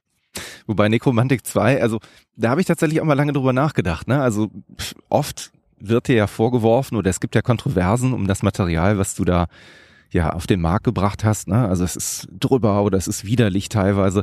Was mir aufgefallen ist und was ich sehr schön finde, das findet sich aber eigentlich wie so ein roter Faden in deiner gesamten Arbeit, ist, dass du einen unheimlich schönen und subtilen Humor hast. Also die Szene, ich habe mir gerade den Namen nochmal aufgeschrieben vom alten Eierhäuschen, die mir so im Kopf geblieben ist, weil die einfach so wunderbar skurril ist. Das ist im Osten gedreht. Das war äh, im, im okay. Blenderwald in diesem äh es gibt jetzt das zurzeit noch verfallen, mhm. gibt es diesen, diesen Plenterwald, diesen alten äh, Rummel, diesen, diesen, diesen komischen Park. Und da haben wir eben ein paar Szenen gedreht auf einem Riesenrad und so und alles, was uns obskur vorkam. Und da haben wir auch das Eierhäuschen gedreht. Das Eierhäuschen ist deswegen so obskur oder so faszinierend, weil im Prinzip geht das Paar oder die Protagonisten des Films treffen sich ja im Kino, schauen sich diesen Film an und man sieht einen, einen Mann und eine Frau, die sich im Film eben unterhalten. Sie sitzen nackt auf Gartenstühlen und sprechen auf einem Dach. Auf einem Dach, genau. Das ist wiederum in Kreuzberg gedreht. Mhm. und sprechen über Vogelkunde. Und während sie sich eben über Vogelkunde oder Ornithologie unterhalten, das wird ja auch immer sehr schön wissenschaftlich mhm. an einigen Stellen ausgeführt, essen sie Eier. Und das ist einfach großartig. Das ist eine der Szenen, die ich, glaube ich, mein Leben lang nicht vergessen werde, weil ich einfach diese Skurrilität da drin so wunderbar schön finde und dieses Die Horrorfans, die, die, die, als der Film rauskam, haben die Szene gehasst, weil, weil sie zehn Minuten lang nicht wussten, was sie davon halten sollen. Und Angst hatten, dass das jetzt doch kein Horrorfilm wird. Aber ich glaube, das ist ein bisschen das, was du auch oft machst, ne? dieses Unterwandern von Erwartungshaltung. Also ich ja, glaube, du warst dann Menge. jemand, der da irgendwie Spaß dran hatte, einen Film so aufzusetzen, dass, ich sag mal, eine Kettensäge nach der nächsten kommt und eine Leiche nach der nächsten, sondern du hast ja damals schon, finde ich, ähm, auch das ist ja eine Thematik, die auch in dem Interview mit Alexander Kluge, finde ich, sehr schön betont wird, dich auch immer mit so Themen auseinandergesetzt, die uns Menschen und uns als Gesellschaft irgendwo betreffen. Und in deinen Filmen ist es eben auch sehr häufig, dass man eben, naja, diesen, diesen vielleicht auch manchmal piefigen oder langweiligen oder dann doch nervigen Alltag auch sehr, sehr schön serviert und präsentiert bekommt. Ne? Also da gibt's ja diese Nummer, ähm, hier, äh, der Schramm ist das, ne, wo er diese, diese Gummipuppe dann nach auch ausspült, dann am Waschbecken und ja. ähm, da, da erzählt ja Geschichten. Muss man weiter. ja machen, genau. Ja, absolut, aber es gibt ja da manchmal also so das, Punkte. Das war ja. oft, oft die Frage, äh, in Hollywood-Filmen geht ja nie aufs Klo, ne? Genau. Das heißt, in Nekromantik, in dem ersten, sieht man auch schon, wie Leute aufs Klo gehen und alles solche Geschichten. Also die, die Bilder danach, die sonst unsichtbar sind, die wollte ich auch immer auf die Leinwand bringen, weil die für mich zur Glaubwürdigkeit dazugehört haben. Ne? Mhm. Ich wollte ja immer eher eine Art von, von Realität in den Horrorfilmen damals abbilden, weil großartig Spezialeffekte oder übersinnliche Geschichten, das hätte ich ja formal ja nicht hinbekommen. Das heißt, ich mhm. konnte ja nur auf dieser realen Ebene, die ich vorfinde, vor meiner Haustür, da konnte ich ja nur mit arbeiten, weil ich konnte jetzt keine künstlichen Welten und sonst was erschaffen, sondern nur das schraubige Westberlin oder bei Nekromantik 2 dann Ostberlin. Das ist ja auch ein, mhm. sozusagen so ein, so, ein, so ein Doppelprogramm, was sich einmal im Westen und einmal im Osten dem Niedergang äh, widmet. Mhm. Da erscheint jetzt auch gerade ein Buch, glaube ich, im, im Oktober jetzt. Hab den Titel jetzt nicht, nicht im Kopf, aber das ist ein Buch über Berlin als Filmstadt und da gibt es extra auch ein Kapitel über Nekromantik 1 und 2, äh, weil ja diese Filme auch diese Teilung so ein bisschen aufgreifen. Ich würde gleich gerne auch mit dir über das Thema Bücher sprechen, weil du natürlich auch gerade an einem Remake eines Buches arbeitest. Das hast du mir eben auch im Vorgespräch nochmal kurz erzählt. Ähm, Nochmal zurück zu dem Thema Skurrilen. Also ich meine, das sind ja auch Sachen, die finden sich ja auch in, in Captain Berlin sehr stark wieder. Also was mir sehr gut gefallen hat, ist, dass du da eben auch ja real Bezüge immer wieder aufbaust. Alistair Crowley hat einen Gastauftritt, den ich übrigens sehr realistisch und schön gezeichnet finde an vielen Stellen, auch von der Art, wie er auftritt und wie er sich gibt. Erich Honecker kommt mit seiner Frau Margot natürlich irgendwie äh, vor. Über Adolf Hitler haben wir gerade schon gesprochen. Ähm, ist dir dieser Bruch wichtig oder wie wichtig ist dir dieser Bruch und diese, dieser Bezug zur, zur Realität? Also, dass der Actionheld eben nicht in einer rein fiktiven Stadt in Gotham spielt, sondern eben tatsächlich in Berlin und da auch Protagonisten trifft, die zu der Zeit, in der er sich bewegt, er reist ja eigentlich auch mit dem Lesenden. Ne? Mhm. Das, das ist ja eine äh, Zeitreise auch, die ein bisschen dargestellt wird an bestimmten Stellen. Ähm, wie wichtig ist dir das, dass du da wirklich auch diesen historischen Kontext mit einfängst? Ich glaube, das ist eigentlich der Witz bei den Captain Berlin Comics, dass die eben diese, diese Sprache der Comics mit der Realität vermischen. Und in diesen amerikanischen Comics, die ich damals oder in diesen Tauschläden bekommen habe, da habe ich zum Teil eben auch so eine Sachen schon vorgefunden. Ich habe zum Beispiel ein Comicheft von DC ist das, das heißt The Creature Commandos. Mhm. Und das sind eigentlich so, so Kriegscomics, aber mit Horrorelementen. Und Creature Commandos ist wirklich eine, schnelle Eingreiftruppe der Amerikaner mit Dracula, Frankensteins Monster und einem Werwolf. Mhm. Was das völlig bescheuert ist. Aber das sind genau die Sachen, die dann in dem Theaterstück von Captain Berlin in, mhm. in äh, Captain Berlin versus Hitler drin sind. Ne? Da spielt Dracula mit, da spielt mhm. Hitler mit. Das heißt, das wird alles äh, vermischt. Und das sind natürlich Sachen, die in Deutschland damals unmöglich wären. Und ich glaube, wenn ich das nicht gemacht hätte, hätte das bis heute niemand gemacht. Mhm.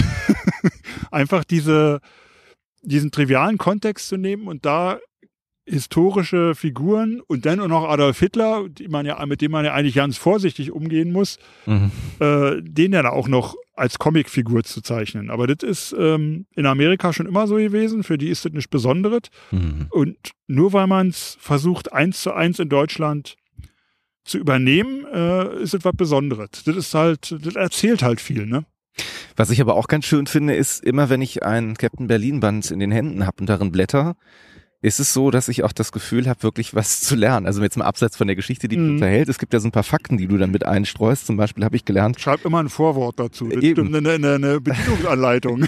ja, aber zum die Beispiel, Leute auch den kulturhistorischen Kontext verstehen. Ne? Aber auch darüber hinaus. Also ich wusste zum Beispiel gar nicht so genau, dass Nicolas Cage Comicsammler ist dass der damals irgendwie die Erstausgabe von Superman irgendwie besessen ja, ja. hat, bis ihm die geklaut wurde und dann irgendwann wieder sogar zurückgegeben wurde. Ich glaube, der Wert hat sich in der Zeit zwischen dem Diebstahl und dem Zurückgeben wahrscheinlich verdrei- oder vervierfacht irgendwie. Mhm. Das fand ich ganz spannend und ich wusste ehrlich gesagt auch nicht, du musst mir mal sagen, eventuell, wie man es ausspricht. Gerber 10 oder Gerber 10 als Einheit für die Seltenheit eines Comics. Ach so, das wusste ich auch nicht. Das hat mir tatsächlich auch der äh, Levin Kurier vom Weißblech. Äh, ich kann dir auch nicht sagen, wie man es ausspricht, weil ich es ja auch nur geschrieben gesehen habe.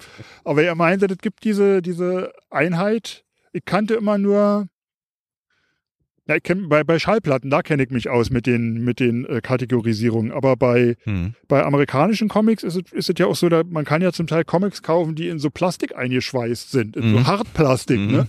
dass die auch wirklich keine Luft mehr rankommt. Und das sind wahrscheinlich die mit denen. Da gibt's halt so eine Kategorisierung, was für einen Grad die haben. Und ja, das fand ich ganz interessant, weil da gibt es durchaus sehr viele kleine Fakten, die man so am Rande einfach mitnimmt, so ein bisschen, ja. Da gibt es eigentlich immer noch mehr, aber der Levin Kurier bremst mich schon immer, äh? weil die, Text, die Seiten sonst zu voll sind. Ich hatte im Grunde ja, auf jeder Seite unten eine Fußnote, die ich gerne reinpacke.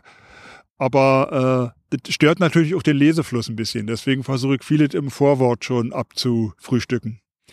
Wie viele Superhelden ist es ja auch bei Captain Berlin so, dass er ein alter Ego hat oder eine eigentliche Identität. Das ist in dem Fall, ist es Fritz Neumann.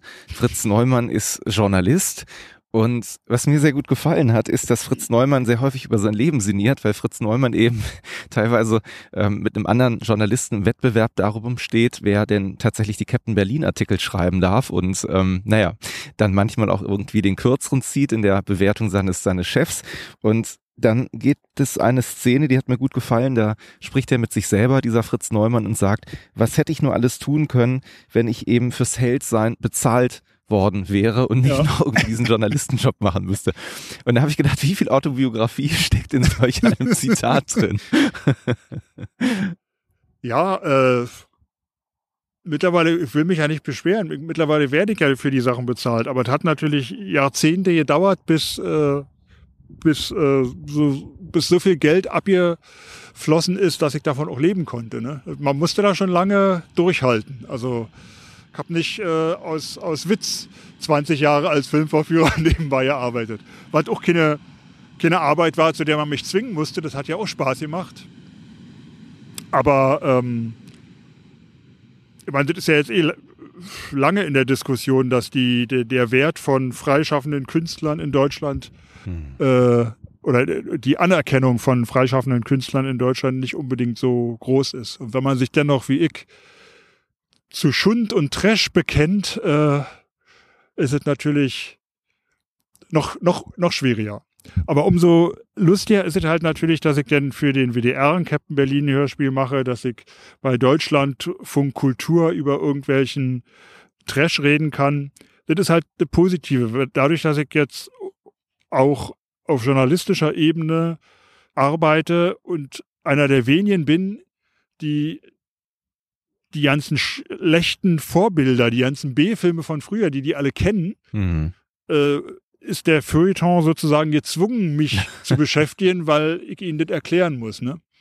Ich finde aber grundsätzlich auch sehr schön, auch in deinen Comics, wenn man eben sieht, dass da so autobiografische Züge reinfließen. Also es gibt ja auch diese Geschichte mit dem VHS-Mann.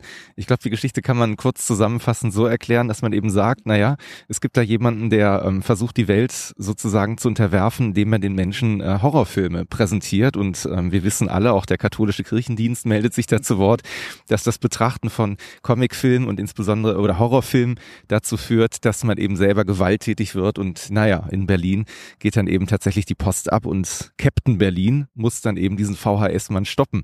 Und da sind sehr viele kleine subtile Anspielungen drin, die wahrscheinlich auch aus deiner Erfahrung, ähm, ja. ja. Zum Teil sind die aus den Prozessakten, die ich äh, für, für die, nach dem Verbot von Nekromantik 2 führen musste, hm. sind die entsprungen, das ist schon klar. Hast du dich da oft missverstanden gefühlt in der Zeit, also auch zu Unrecht irgendwie beschuldigt, weil man eben ja doch merkt, dass du eben keinen Horrorfilm gedreht hast im Sinne eines, wie viel Liter Blut können wir jetzt verspritzen oder was ist das krasseste, was wir machen können und wie können wir es noch krasser machen, sondern eigentlich erzählst du du, und das muss man ganz offen sagen, also Nekromantik für alle, die jetzt zuhören, auf der einen Seite natürlich irgendwie so ein kleines Wortspiel aus Nekrophilie, also die Liebe zum Toten, zu, zu, zum ja, Verstorbenen, gleichzeitig aber auch der Romantiker, der da drin steckt, die Romantik, und es ist eigentlich eine, eine Liebesgeschichte, wenn man es wirklich versuchen würde. Aus Drei Szenen rausschneidet, könnte auch Love Story 2 heißen. Ja. Nekromantik 2, ja. Wahrscheinlich, ne? Und Aber ich habe mich nicht so sehr darüber geärgert, dass man mich als Horrorfilmer einstuft.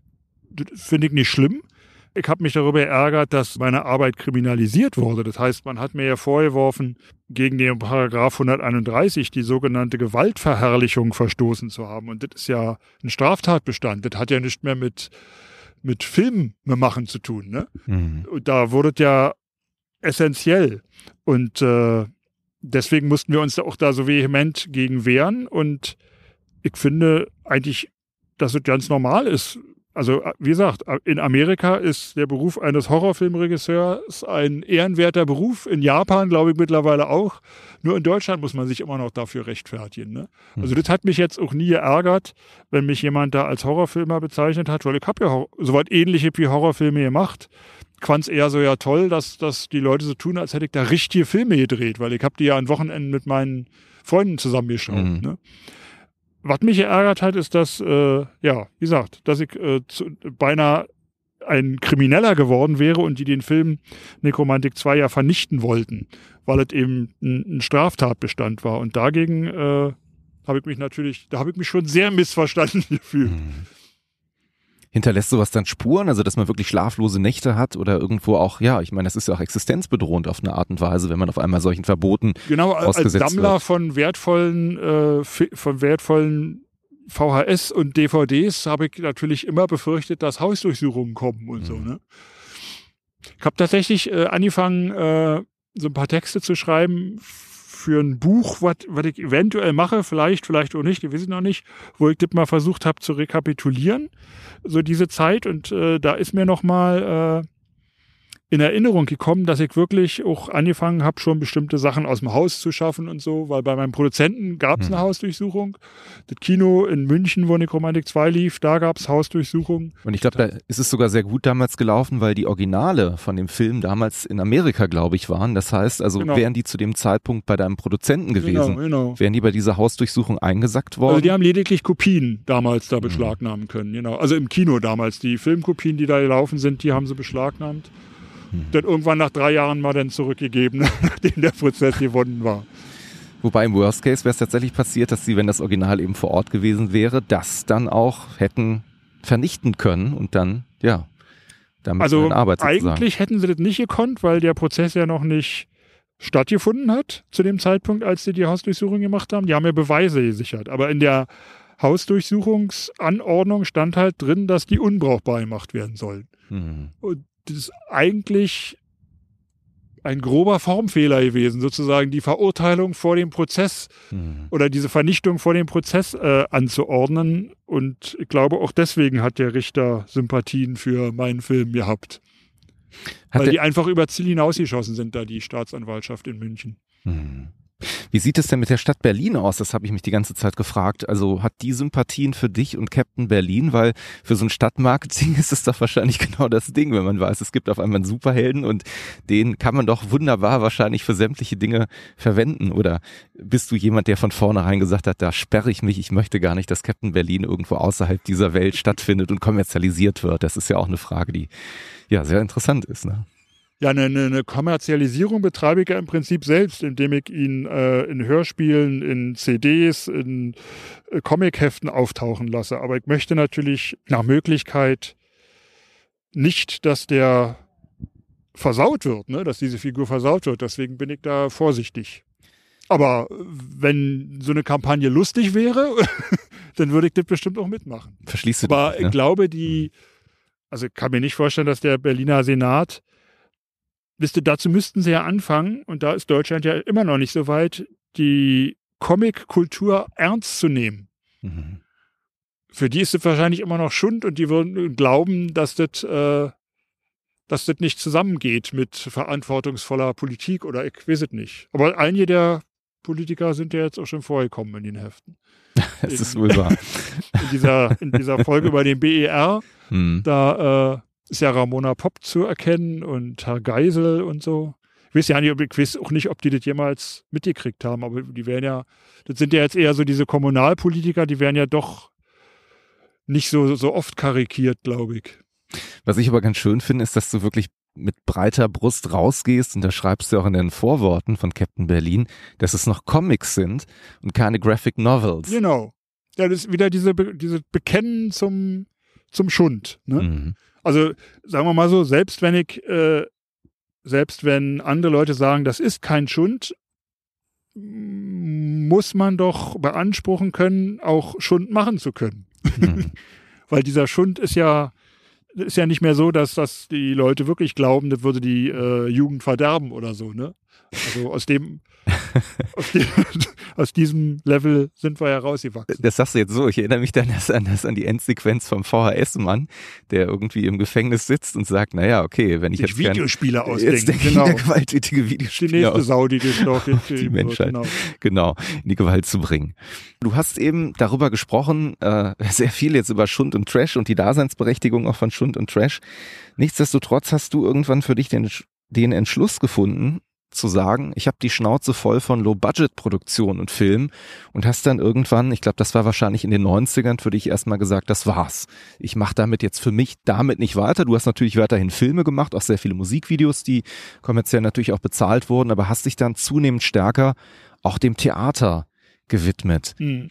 War das eigentlich für dich ein, ein, eine große Umstellung, ein schwerer Bruch auf einmal von der Möglichkeit zumindest, eine Szenerie nochmal neu zu kreieren, nochmal neu zu setzen, in ein Umfeld zu kommen, wo man ja eigentlich, naja, eine Vorstellung nicht irgendwann unterbricht und sagt, stopp, stopp, stopp, wir machen mal von vorne. Also das ist natürlich eine Umstellung, aber das war ja auch die Herausforderung. Ne? Dadurch, dass man mich ja bei den Filmen immer so verfolgt hat und eben diese, diesen künstlerischen Wert aberkannt hat, so dass ich ihn gerichtlich äh, einfordern musste. Mhm. Ähm, dadurch fand, war mir natürlich die Arbeit am Theater sehr lieb, weil da dieser Kunstverdacht von vornherein gegeben ist. Mhm. Da hat nie jemand irgendwas in Frage gestellt, was ich gemacht habe, inhaltlich und äh, das ist natürlich ein Segen. Hast Beim du Film, also wenn, wenn ich hm. jetzt, äh, ich habe ja auch mal in, in äh, Kanada für zwei Folgen von so einer Science-Fiction-Serie äh, Lex the Dark Zone so mitgemacht, also richtig kommerziell gearbeitet oder Kondom des Grauens. Mhm. Da habe ich gemerkt, okay, Junge, wenn du beim Film bleiben willst, musst du dich mit so vielen Idioten rumschlagen, die dir sagen, weil sie Produzenten oder sonst was sind, die, die, die dir sagen dürfen, was richtig und falsch ist, das hältst du nicht aus. Mhm. Und beim Theater ist das eben nicht so. das heißt, ich suche eigentlich immer ja. Diese Freiräume, wo ich machen kann, was ich will. Weil ich viel zu verwöhnt bin durch diese ja. Filme, die ich damals gemacht habe. Das verstehe ich. Hast du denn eine Erklärung dafür, warum das am Theater so anders ist? Also die Frage habe ich mir tatsächlich auch gestellt. Also warum ist es so, dass man in eine Theateraufführung reingeht, wo eben Dinge passieren, die man wahrscheinlich am Fernsehen als ekelhaft, widerlich, grausam, schlimm, nicht zeigefähig beurteilen würde. Und im Theater gehen die Leute raus und sagen, ja, das hat was mir wachgerüttelt. Das ist wirklich gut, dass das mal so dramatisch vielleicht auch präsentiert wird. Also ganz klar ist mir das noch nicht. Also ich weiß nicht. Also das ist ja, es ist, die Leute, die im Theater sitzen, sind ja eigentlich sind, sind in der Regel ja ein anderes Publikum als die, die im äh, Horrorfilm sitzen. Mhm. In, insofern hast du da gleich äh, so eine Klientel aus der Hochkultur vielleicht sogar, die grundsätzlich gewillt ist, sich anders mit, mit einem Thema auseinanderzusetzen. Mhm. Meine Aufgabe in Dortmund, wo ich ja viele Theaterstücke gemacht habe, war es unter anderem eben diese Leute aus den Kinos, aus der Film- und aus der Trash- oder Trivialkultur, die ins Theater zu holen. Und das hat funktioniert. Und das war halt irre und das hat auch Spaß gemacht. Das heißt, ich habe überhaupt nicht anders gemacht als vorher. Im Gegenteil, ich bin eigentlich noch oder genauso kompromisslos wie, wie vorher gewesen, nur dass diesmal professionelle Schauspieler mit mir arbeiten mussten. Und alle Aber parallel bezahlt, dazu ja. habe ich ja auch hm. dasselbe schon ähm, im Hörspiel gemacht. Ich habe ja wahrscheinlich, wenn man alle zusammenzählt, habe ich am meisten Hörspiele gemacht. Ich glaube 15 mittlerweile. Und die sind zu 99 Prozent vom WDR produziert worden. Das heißt, die haben mir auch jeden Schauspieler, den ich haben wollte, eigentlich immer besorgt. Ne? Würdest du sagen, oder hat sich dieses Kopfkino erzeugen für dich damals, war das schwer? Also diesen, diesen Wechsel ohne Bilder zu arbeiten? Das war schwer. Aber das erste Manuskript, was ich geschrieben habe, war ein Filmskript, was ich eben auch nicht finanziert bekommen habe. Und da hat äh, die Redakteurin oft gesagt, äh, du musst, du musst da noch erklärend eingreifen, du brauchst das und das, sonst versteht mhm. man das nicht. Ne? Mhm. Aber beim zweiten Mal ging es dann schon. Ich habe ja so eine Sachen eigentlich immer beim, beim Machen gelernt. Und beim Theater war es dann eben so, dass ich ja ganz anders mit Schauspielern arbeiten konnte, weil die Schauspieler am Theater, die tragen ja dieses Stück alleine vor und mhm. da gibt es eben keinen Umschnitt und keinen Moment, Moment nochmal von der Seite. Das heißt, genau. man muss diese Verantwortung auf die Schauspieler abgeben und denen so viel Vertrauen schenken, dass die dieses Stück auch äh, denn selbst weiterführen, weil du fährst ja irgendwann nach Hause. Ist dir dieses Loslassen schwer gefallen? Weil als Regisseur hat man ja irgendwie alle Fäden in der Hand. Man ist ja durchaus ja, überall. Das, das hört sich, das sagt man immer so. Das ist natürlich auch Quatsch, weil die Filme, die man macht, werden ja nie so, wie man sich die vorstellt. Ne?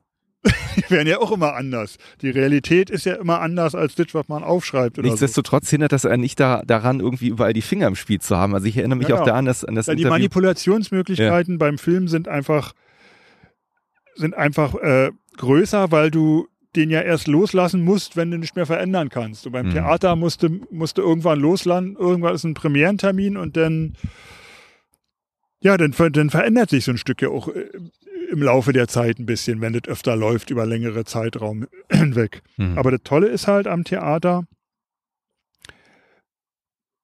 ja, dass es sich verselbstständigt und dass du dir dein eigenes Stück nach einem Jahr nochmal ansehen kannst und selbst überrascht bist. Mhm. Haben sich denn deine Magengeschwüre inzwischen ein bisschen verkleinert? Weil es gibt ja in diesem Interview mit dem Alexander Kluge Ja, ja. auch diese bestimmte Passa berühmte Passage, wo du eben sagst, naja, ich bin hier am Set und dann muss ich dies und das und hier und dort und jenes. Und Ja, weil natürlich Stress- die, die, die Filme nicht so entstanden sind, wie man das heute so normal beim Film mit normalen Budgets macht. Das heißt, ich habe da schon mehr gemacht als Regie. Ich habe eigentlich Mhm. gefühlt alles gemacht. Aber diese äh, Magenprobleme, die ich hatte, die waren tatsächlich, habe ich dann äh, irgendwann rausgefunden, auf ein Bakterium zurückzuführen, was Okay. ich im, im Magen hatte. Helicobacter pylori heißt es. Und als ich davon mal im Fernsehen gehört habe, habe ich äh, meine Hausärztin gebeten, so einen Test für mich zu machen. Und diese Tests gab es noch gar nicht. Mhm. Dann hat die die extra aus England bestellt, dann kam der an, dann war der abgelaufen, dann mussten wir noch, also es war richtig spannend. Und die sagte, Okay. ach, so was hast du doch nicht. Und dann kam irgendwann so ein Test aus England und dann hatte ich das wirklich. Wow. Und dann hat die mir irgendwie für zehn Tage Antibiotika verschrieben und das war's. dann war ich das los. Das heißt, ich bin immer noch empfindlich dadurch, weil er einfach eine, eine Zeit lang geschrotet wurde, der, der Magen. Und ich habe mich auch dadurch gesunder ernährt, was ja auch einen Mhm. positiven Effekt hatte. Aber jetzt habe ich eigentlich diese Probleme nicht mehr so. Aber das heißt natürlich nicht, dass wenn ich äh, überfordert bin oder wenn ich sehr eingespannt bin in was, dass ich dann andere Symptome bekomme. Ne? Also man, äh, der Körper sucht sich schon äh, seinen Mhm. Weg, um, um, um dir zu sagen, äh, tritt mal ruhiger oder nimm das nicht so ernst oder das ist halt immer die Gefahr, wenn man für was Mhm. brennt, ne? dass man so ein bisschen dabei verbrennt. Wie, wie arbeitest du denn jetzt selbst inzwischen? Bist du jemand, der sich große Pläne macht und sehr organisiert ist und sagt, okay, das Projekt habe ich dann abgeschlossen, bis dahin bin ich fokussiert und lass alles andere hinter mir? Das geht Oder? ja leider nicht, weil ich ja kein, keine Firma unter mir habe, die die E-Mails für mich machen würde oder, oder Mhm. jemanden, der, äh, wenn ich irgendwie irgendwo Regie mache. Mhm. Nee, in der Regel ist es so, dass, also beim Theater war es immer so, dass ich halt vormittags geprobt habe, mittags Büroarbeit und abends wieder geprobt. das Doofe ist ja, wenn man selbstständig ist, dass man eben diesen ganzen Verwaltungsscheiß auch machen muss. Ne? Absolut, ja.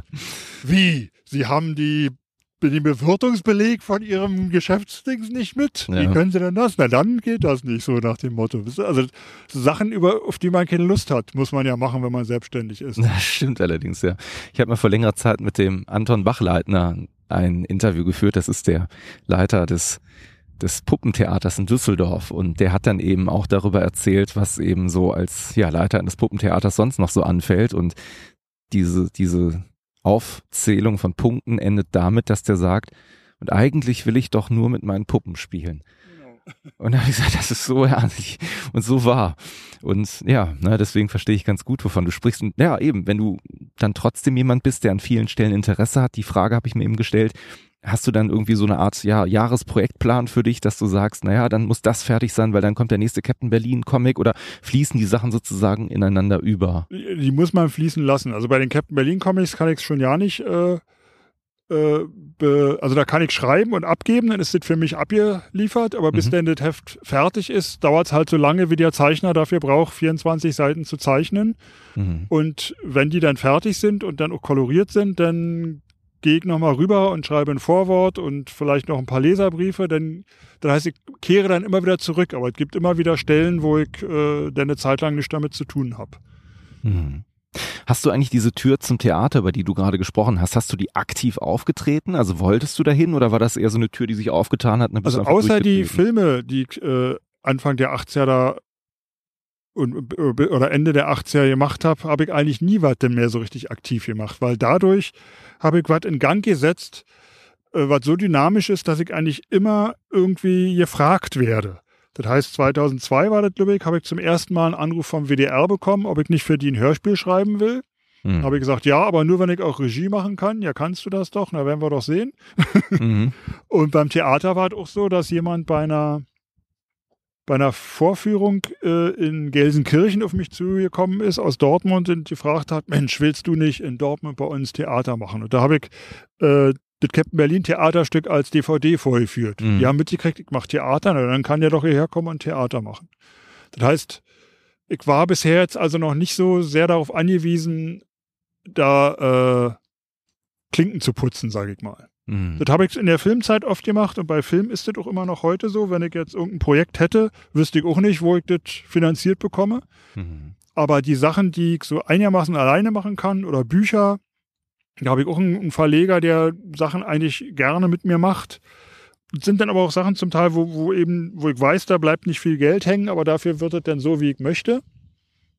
Und beim Theater und bei Hörspiel und da, da wurde ich immer gefragt. Bei den Captain Berlin Comics, da Mhm. musste ich den Verlag tatsächlich, auch fällt mir da ein, beim ersten. Mhm. Dem musste ich eigentlich das fertige Heft auf den Tisch legen und sagen, jetzt bring das doch einfach mal raus, wir gucken mal, was passiert. Mhm. Mhm. Weil der hatte eigentlich genug zu tun. Was ich mir so an der Stelle oder die Frage, die ich mir so stelle, also zwei Sachen kommen mir gerade durch den Kopf. Das eine ist, hast du in der digitalen Welt, in der wir jetzt gerade so leben, mal darüber nachgedacht, weil du sagtest, wie finanziere ich so ein Projekt, über so ein Portal zu gehen, das irgendwie so Crowdfunding-mäßig Geld zusammenträgt? Das haben wir schon oder? gemacht. Also Mhm. wir haben für German Angst, das war glaube ich 2015, äh, der letzte Spielfilmprojekt, wo ich mitgemacht habe. Das ist ein Episodenfilm mit drei Episoden. Mhm. Da ähm, hat mich Andreas Marschall, das ist der Zeichner von den Nekromantik-Plakaten, also die, der in den 18 für mich die Plakate gemalt hat, der wollte unbedingt mal wieder ein größeres deutsches Horrorfilmprojekt machen und meinte, wenn dein Name dabei ist, kriegen wir mehr Geld über, über Kickstarter oder wo das war. Ich weiß nicht, oder Mhm. irgendwas war, war nicht Kickstarter, war irgendein anderes. Irgendeine andere GoFundMe Plattform. oder- ja. Jedenfalls haben wir da dann wirklich so ein Crowdfunding gemacht. Aber wenn du den Anspruch hast, anders als bei mir damals, jeden, der am Set ist, zu bezahlen, Mhm. reicht dieses Geld, was wir da bekommen haben, für einen super Trailer. Hat das ja gereicht. Mhm. Und der Film selbst ist dann auch entstanden, aber der hat, glaube ich, bis heute kein Geld gemacht. Also wenn man Mhm. nicht bereit ist, großartig Kompromisse zu machen, dann ist das ein Zubrotgeschäft beim Mhm. Film. Und selbst mit, also mit gerade die, die Summen sind einfach bei Filmen, können astronomisch werden, wenn du genügend äh, Flausen im Kopf hast. Ich habe mich vor einiger Zeit mit Und dann bist du vielleicht ja. immer noch nicht mal zufrieden, weil im Endeffekt dir doch die Luft ausgeht. Ich finde das ganz lustig. Ja. Wir haben äh, German Angst angefangen. Ich glaube, der ist 2015 rausgekommen, da haben wir ihn vielleicht 14 gedreht oder so, ich weiß es nicht mehr genau. Aber zeitgleich hat äh, ein Bekannter von mir angefangen, einen Film, der Sky Sharks heißt, Mhm. zu produzieren. Und der kommt jetzt irgendwann raus.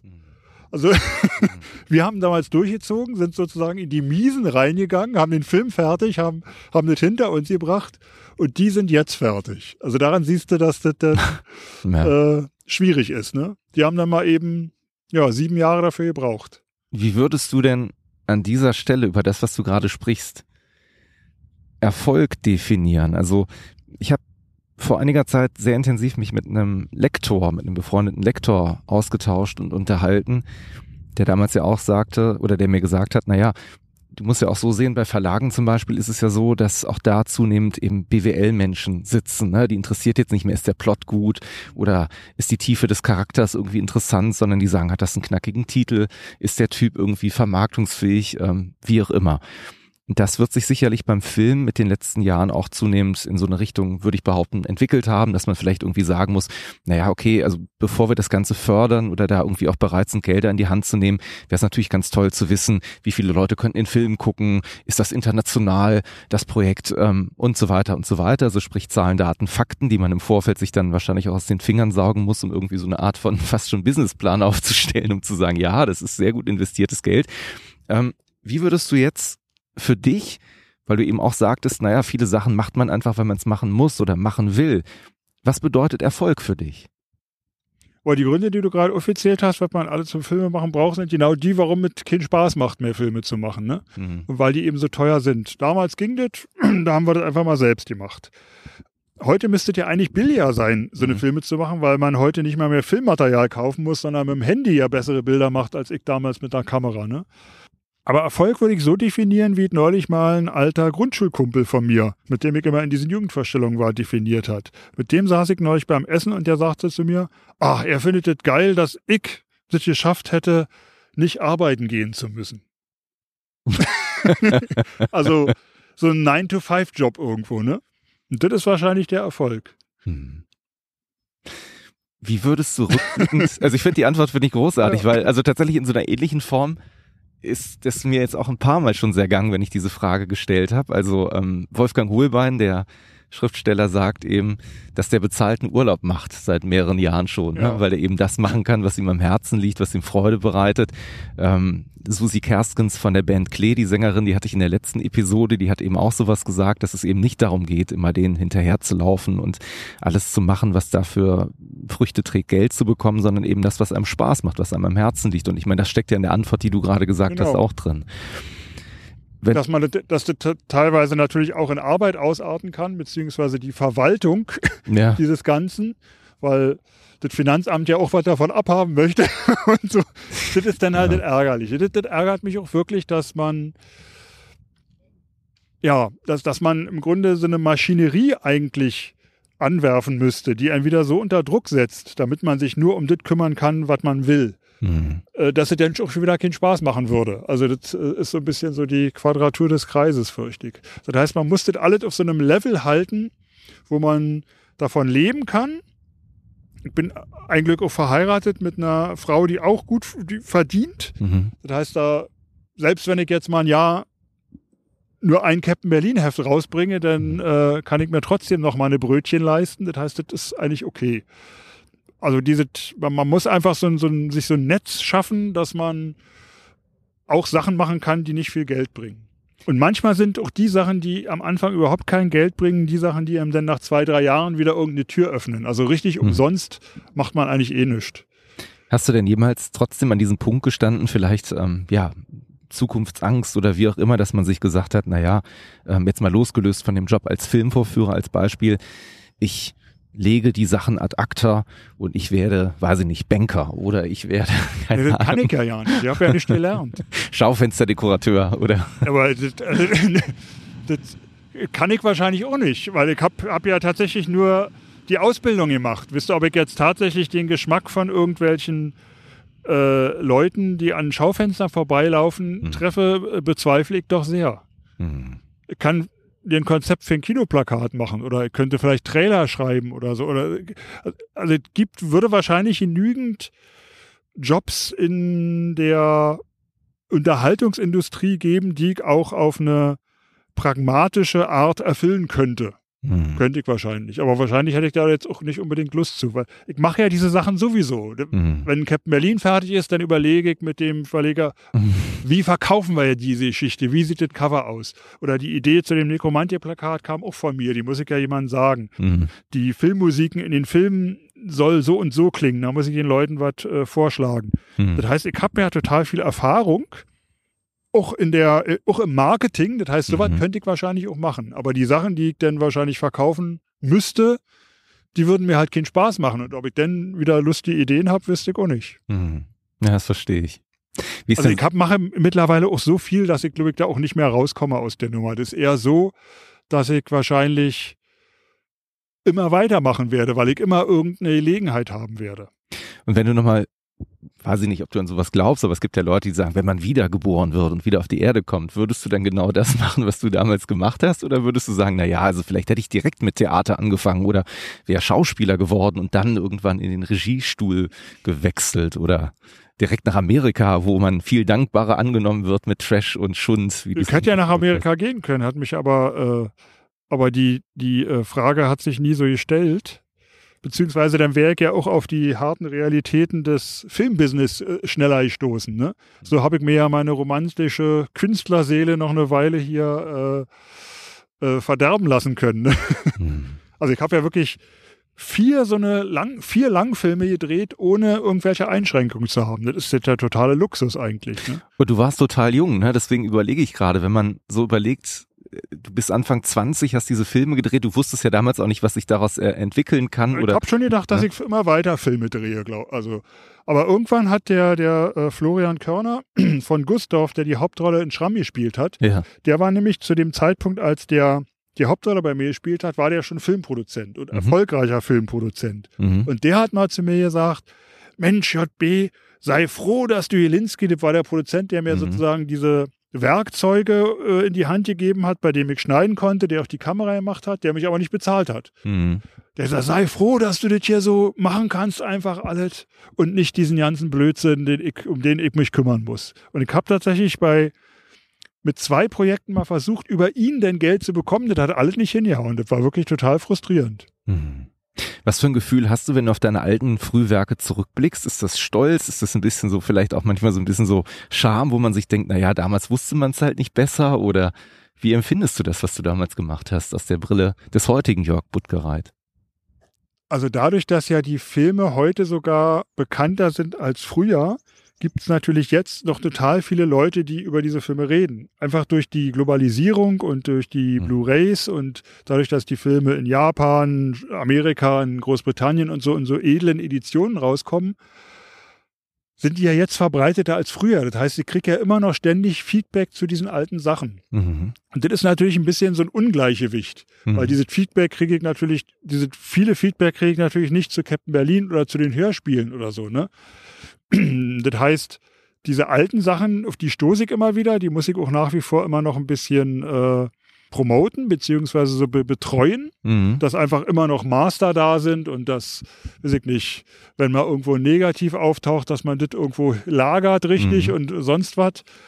Äh, das heißt, ich bin ja auch immer noch mit dieser Verwaltung von meinem Erbe da äh, betraut und Mhm.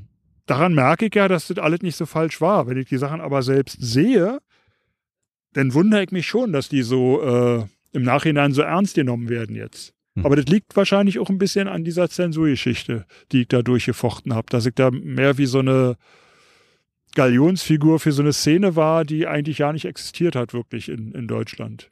Weil nach mir kam er dann auch nicht mehr. Hm. Verfolgst du den Markt denn noch intensiv? Du bist ja auch Filmekritiker. Auch das ist ja eine Sache, über die wir noch Mhm. gar nicht so viel gesprochen haben. Aber du bist ja jemand, der sich ja regelmäßig Film also Filme anschaut und dann auch rezensiert. Naja. Also, wenn man mich dafür bezahlt, sehe ich mir noch Horrorfilme an, genau. Aber ich hab, bin jetzt zum Beispiel ähm, Ende September, Anfang Oktober in der Jury in, in Wien beim Slash Filmfest. Da gucke ich dann innerhalb von vier Tagen zwölf Filme. Wahnsinn. Da hole ich dann eine Menge nach natürlich. Ne? Also ich meine, als jemand, der ja weiß, wie viel Arbeit auch dahinter steckt, ähm, nichtsdestotrotz klar kann man Ich bin sagen, sehr milde immer. Das wollte ich meinen- gerade fragen. In meinen äh, Kritiken, das stimmt. also du bist kein zerreißender Kritiker, der irgendwo dann wirklich den Finger in jede Wunde legt, sondern du Nur weißt wenn ich sehe, dass, dass, dass alle, dass, dass, dass die sich wirklich dusselig anstellen. Also das, Mhm. das glaube ich dann schon beurteilen zu können, wenn was völlig äh, versandet oder wenn, wenn man, wenn ich sehe, dass, also entweder hat da jemand aufs falsche Pferd gesetzt oder der hat was versemmelt. Also wenn ich dann sehe, dass da keine Liebe drin ist, dann, dann kann ich es auch schon, ich habe auch schon schlechte Filmkritiken geschrieben, doch. Aber es ist anstrengend. Mhm. Ja, das kann ich mir vorstellen, weil du ja diesen Prozess des Erzeugens eines solchen Werkes Ja, aus erstmal eigener habe ich Erfahrung totale kennst. Hochachtung davor, wenn jemand einen Film fertig kriegt, genau. Ja, es ist eine Leistung, das muss man immer sagen, das muss man Ja. immer schaffen, genau wie jedes Werk wahrscheinlich oder jeder, der sich künstlerisch irgendwo tätig wird, Ja. wie du gerade sagtest, mit einer gewissen Absicht zumindest, das ist erstmal viel Anerkennung, die man da irgendwie jemandem geben muss, weil viele Ideen oder viele Menschen kennt man ja auch, die Bücher, Filme, Comics im Kopf haben und das dann wirklich von der Idee in etwas umzusetzen. kriege ja immer noch so eine Mails, die, die mich fragen, äh, wie sie das anstellen sollen, einen Film zu machen. Mhm. Sie haben Ideen und ob ich nicht die Drehbücher lesen will. Da sage ich immer, nee, ich habe ja selber genug Projekte, die noch nicht gemacht sind. Insofern Mhm. will ich mich, mich mit noch mehr belasten. Aber mein Tipp ist immer, ja, mach doch, fang doch einfach an. Ihr jungen Leute habt es doch heute viel einfacher als ich. Die, ihr müsst nicht sparen auf eine Kamera, ihr braucht nicht fünf Filmlampen, damit überhaupt was drauf ist auf dem Ding. Ihr könnt einfach euer Handy los an, an aufladen und dann könnt ihr drehen. Das sieht besser aus als alles, was ich damals fabriziert habe. Aber da passiert dann irgendwie nicht so viel. Das ist komisch. Ja, es ist echt komisch, ne? Tatsächlich, ja. Vielleicht gehört eben auch noch ein bisschen mehr dazu, ne? Als einfach nur das notwendige Equipment zu haben, um einen solchen Film dann eben auf die Beine zu stellen.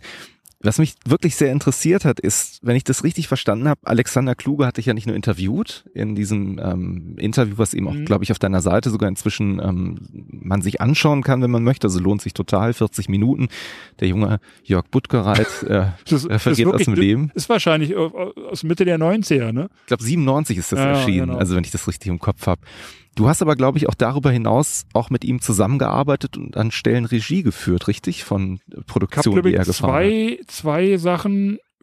Also der hatte ja diese, diese halbe, dreiviertel Stunde da immer bei RTL, wo er so Kulturprogramm machen konnte. Genau. Mhm. Und da habe ich ihm mal ein, zwei Sachen irgendwie angeboten und habe auch was für ihn gemacht. Das war dann aber wirklich so, dass ich nur das gedreht habe, glaube ich, ihm dann abgeliefert habe und er hat es dann von jemandem zusammenschneiden lassen. Das war einmal über diese, über diese naturhistorische äh, Sammlung von Virchow mhm. hier in der Charité. Das war aber früher wirklich noch in einem bemitleidenswerten Zustand. Heute ist die ja ganz mhm. edel präsentiert und mhm. früher war da echt noch so ein schrulliger äh, Buckler, hätte ich jetzt fast gesagt, also so, so, so, so ein Wärter, der dann da die ganzen eingelegten ja. äh, siamesischen Zwillinge mir gezeigt hat und so. Mhm. So was habe ich gemacht. Und dann habe ich auch tatsächlich mal was über über Mutter oder über die Band und, und Max Müller gemacht, mhm. was der mhm. aber nie zusammengeschnitten hat. Das hat ihm entweder dann nicht gesagt oder so. Mhm. Also ich glaube, der hat da nie was draus gemacht. Mhm. Also das waren so zwei, drei Sachen, die ich für ihn gemacht habe, nicht viel. Für Arte hast du auch eine Menge gemacht, oder was heißt eine Menge? Du hast äh, einige durch die Nachtproduktion gemacht, ja unter anderem Nacht, auch genau. Marc Benecke und Michaela Schaffrath. Genau. Da hatte er in dem Interview, was wir geführt haben, so mit großen Augen von geschwärmt. Es ging ja irgendwann abends auch auf die Eisbahn, ne? Genau. Das war die Sache. Und dafür warst du dann verantwortlich oder wie ist es dazu gekommen, dass du eben solche Produktionen also gemacht hast? Durch die Nacht mit war ich mal als Protagonist dabei. Da war ich in Toronto mit Bruce LaBruce, diesem äh, mhm. schwulen mhm. Filmemacher.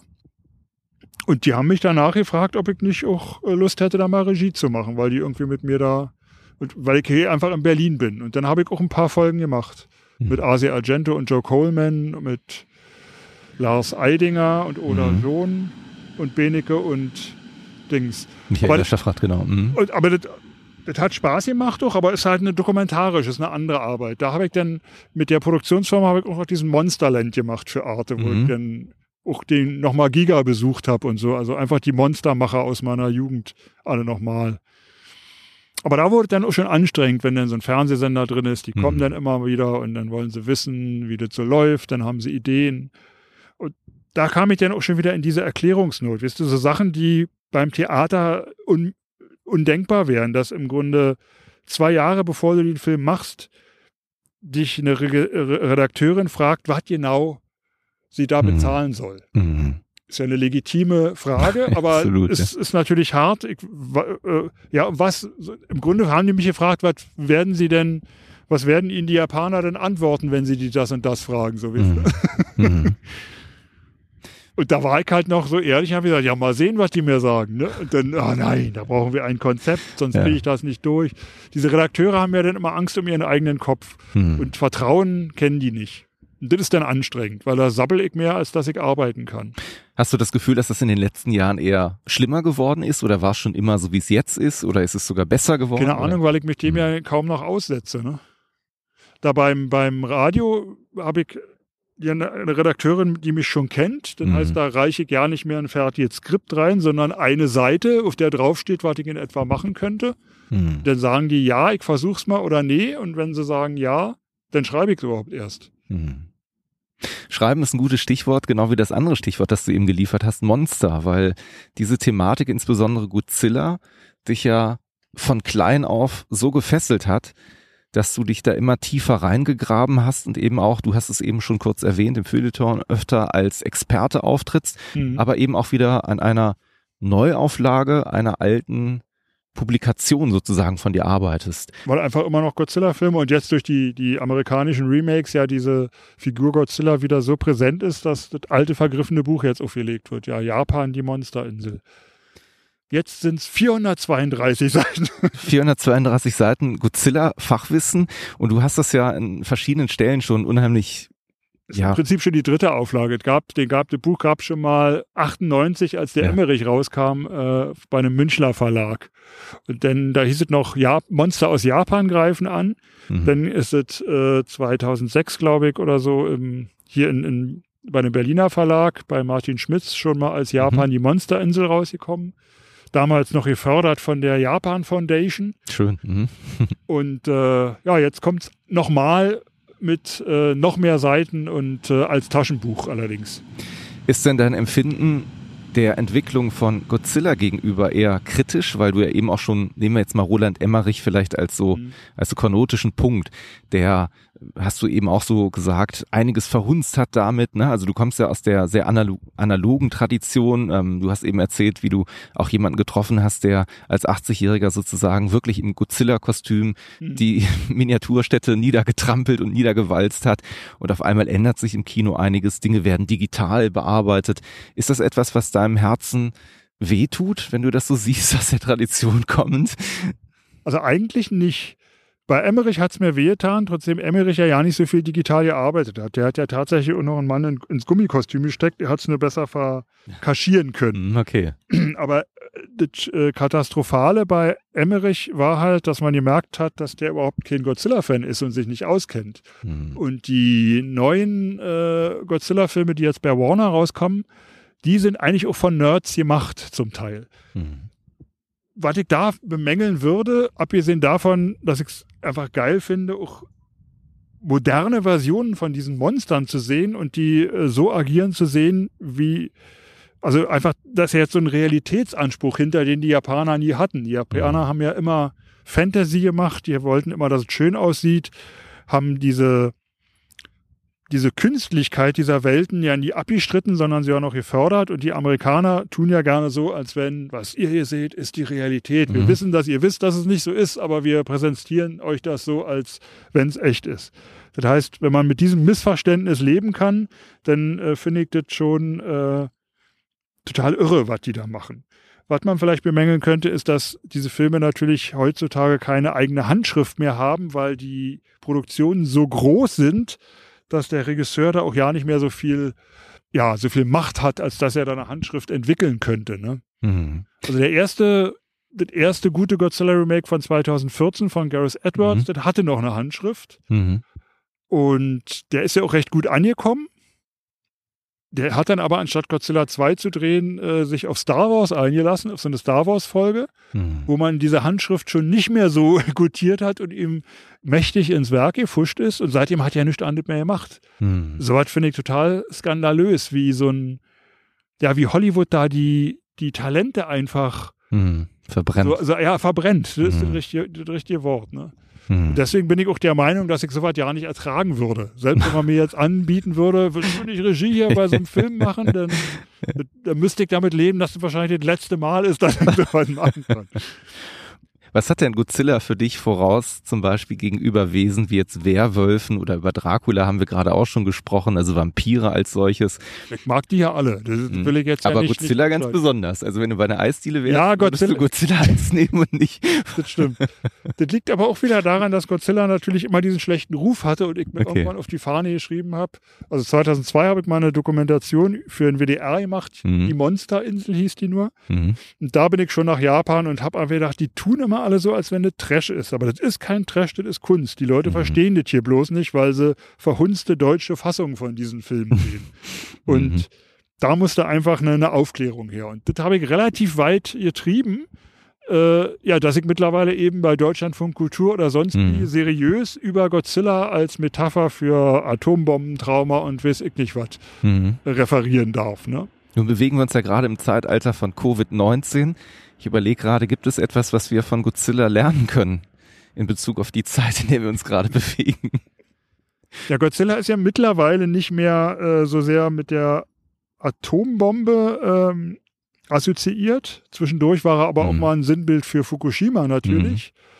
Mhm. Ähm, bei, bei Covid würde ich eher sagen, das tangiert den nicht, weil die Menschen ihn ja wenig tangieren. Ne? Godzilla ist mhm. ja heute eher eine Naturgewalt, eine regulierende. Und der ist äh, nicht mehr so, dass ihn das interessiert, was mit den Menschen passiert.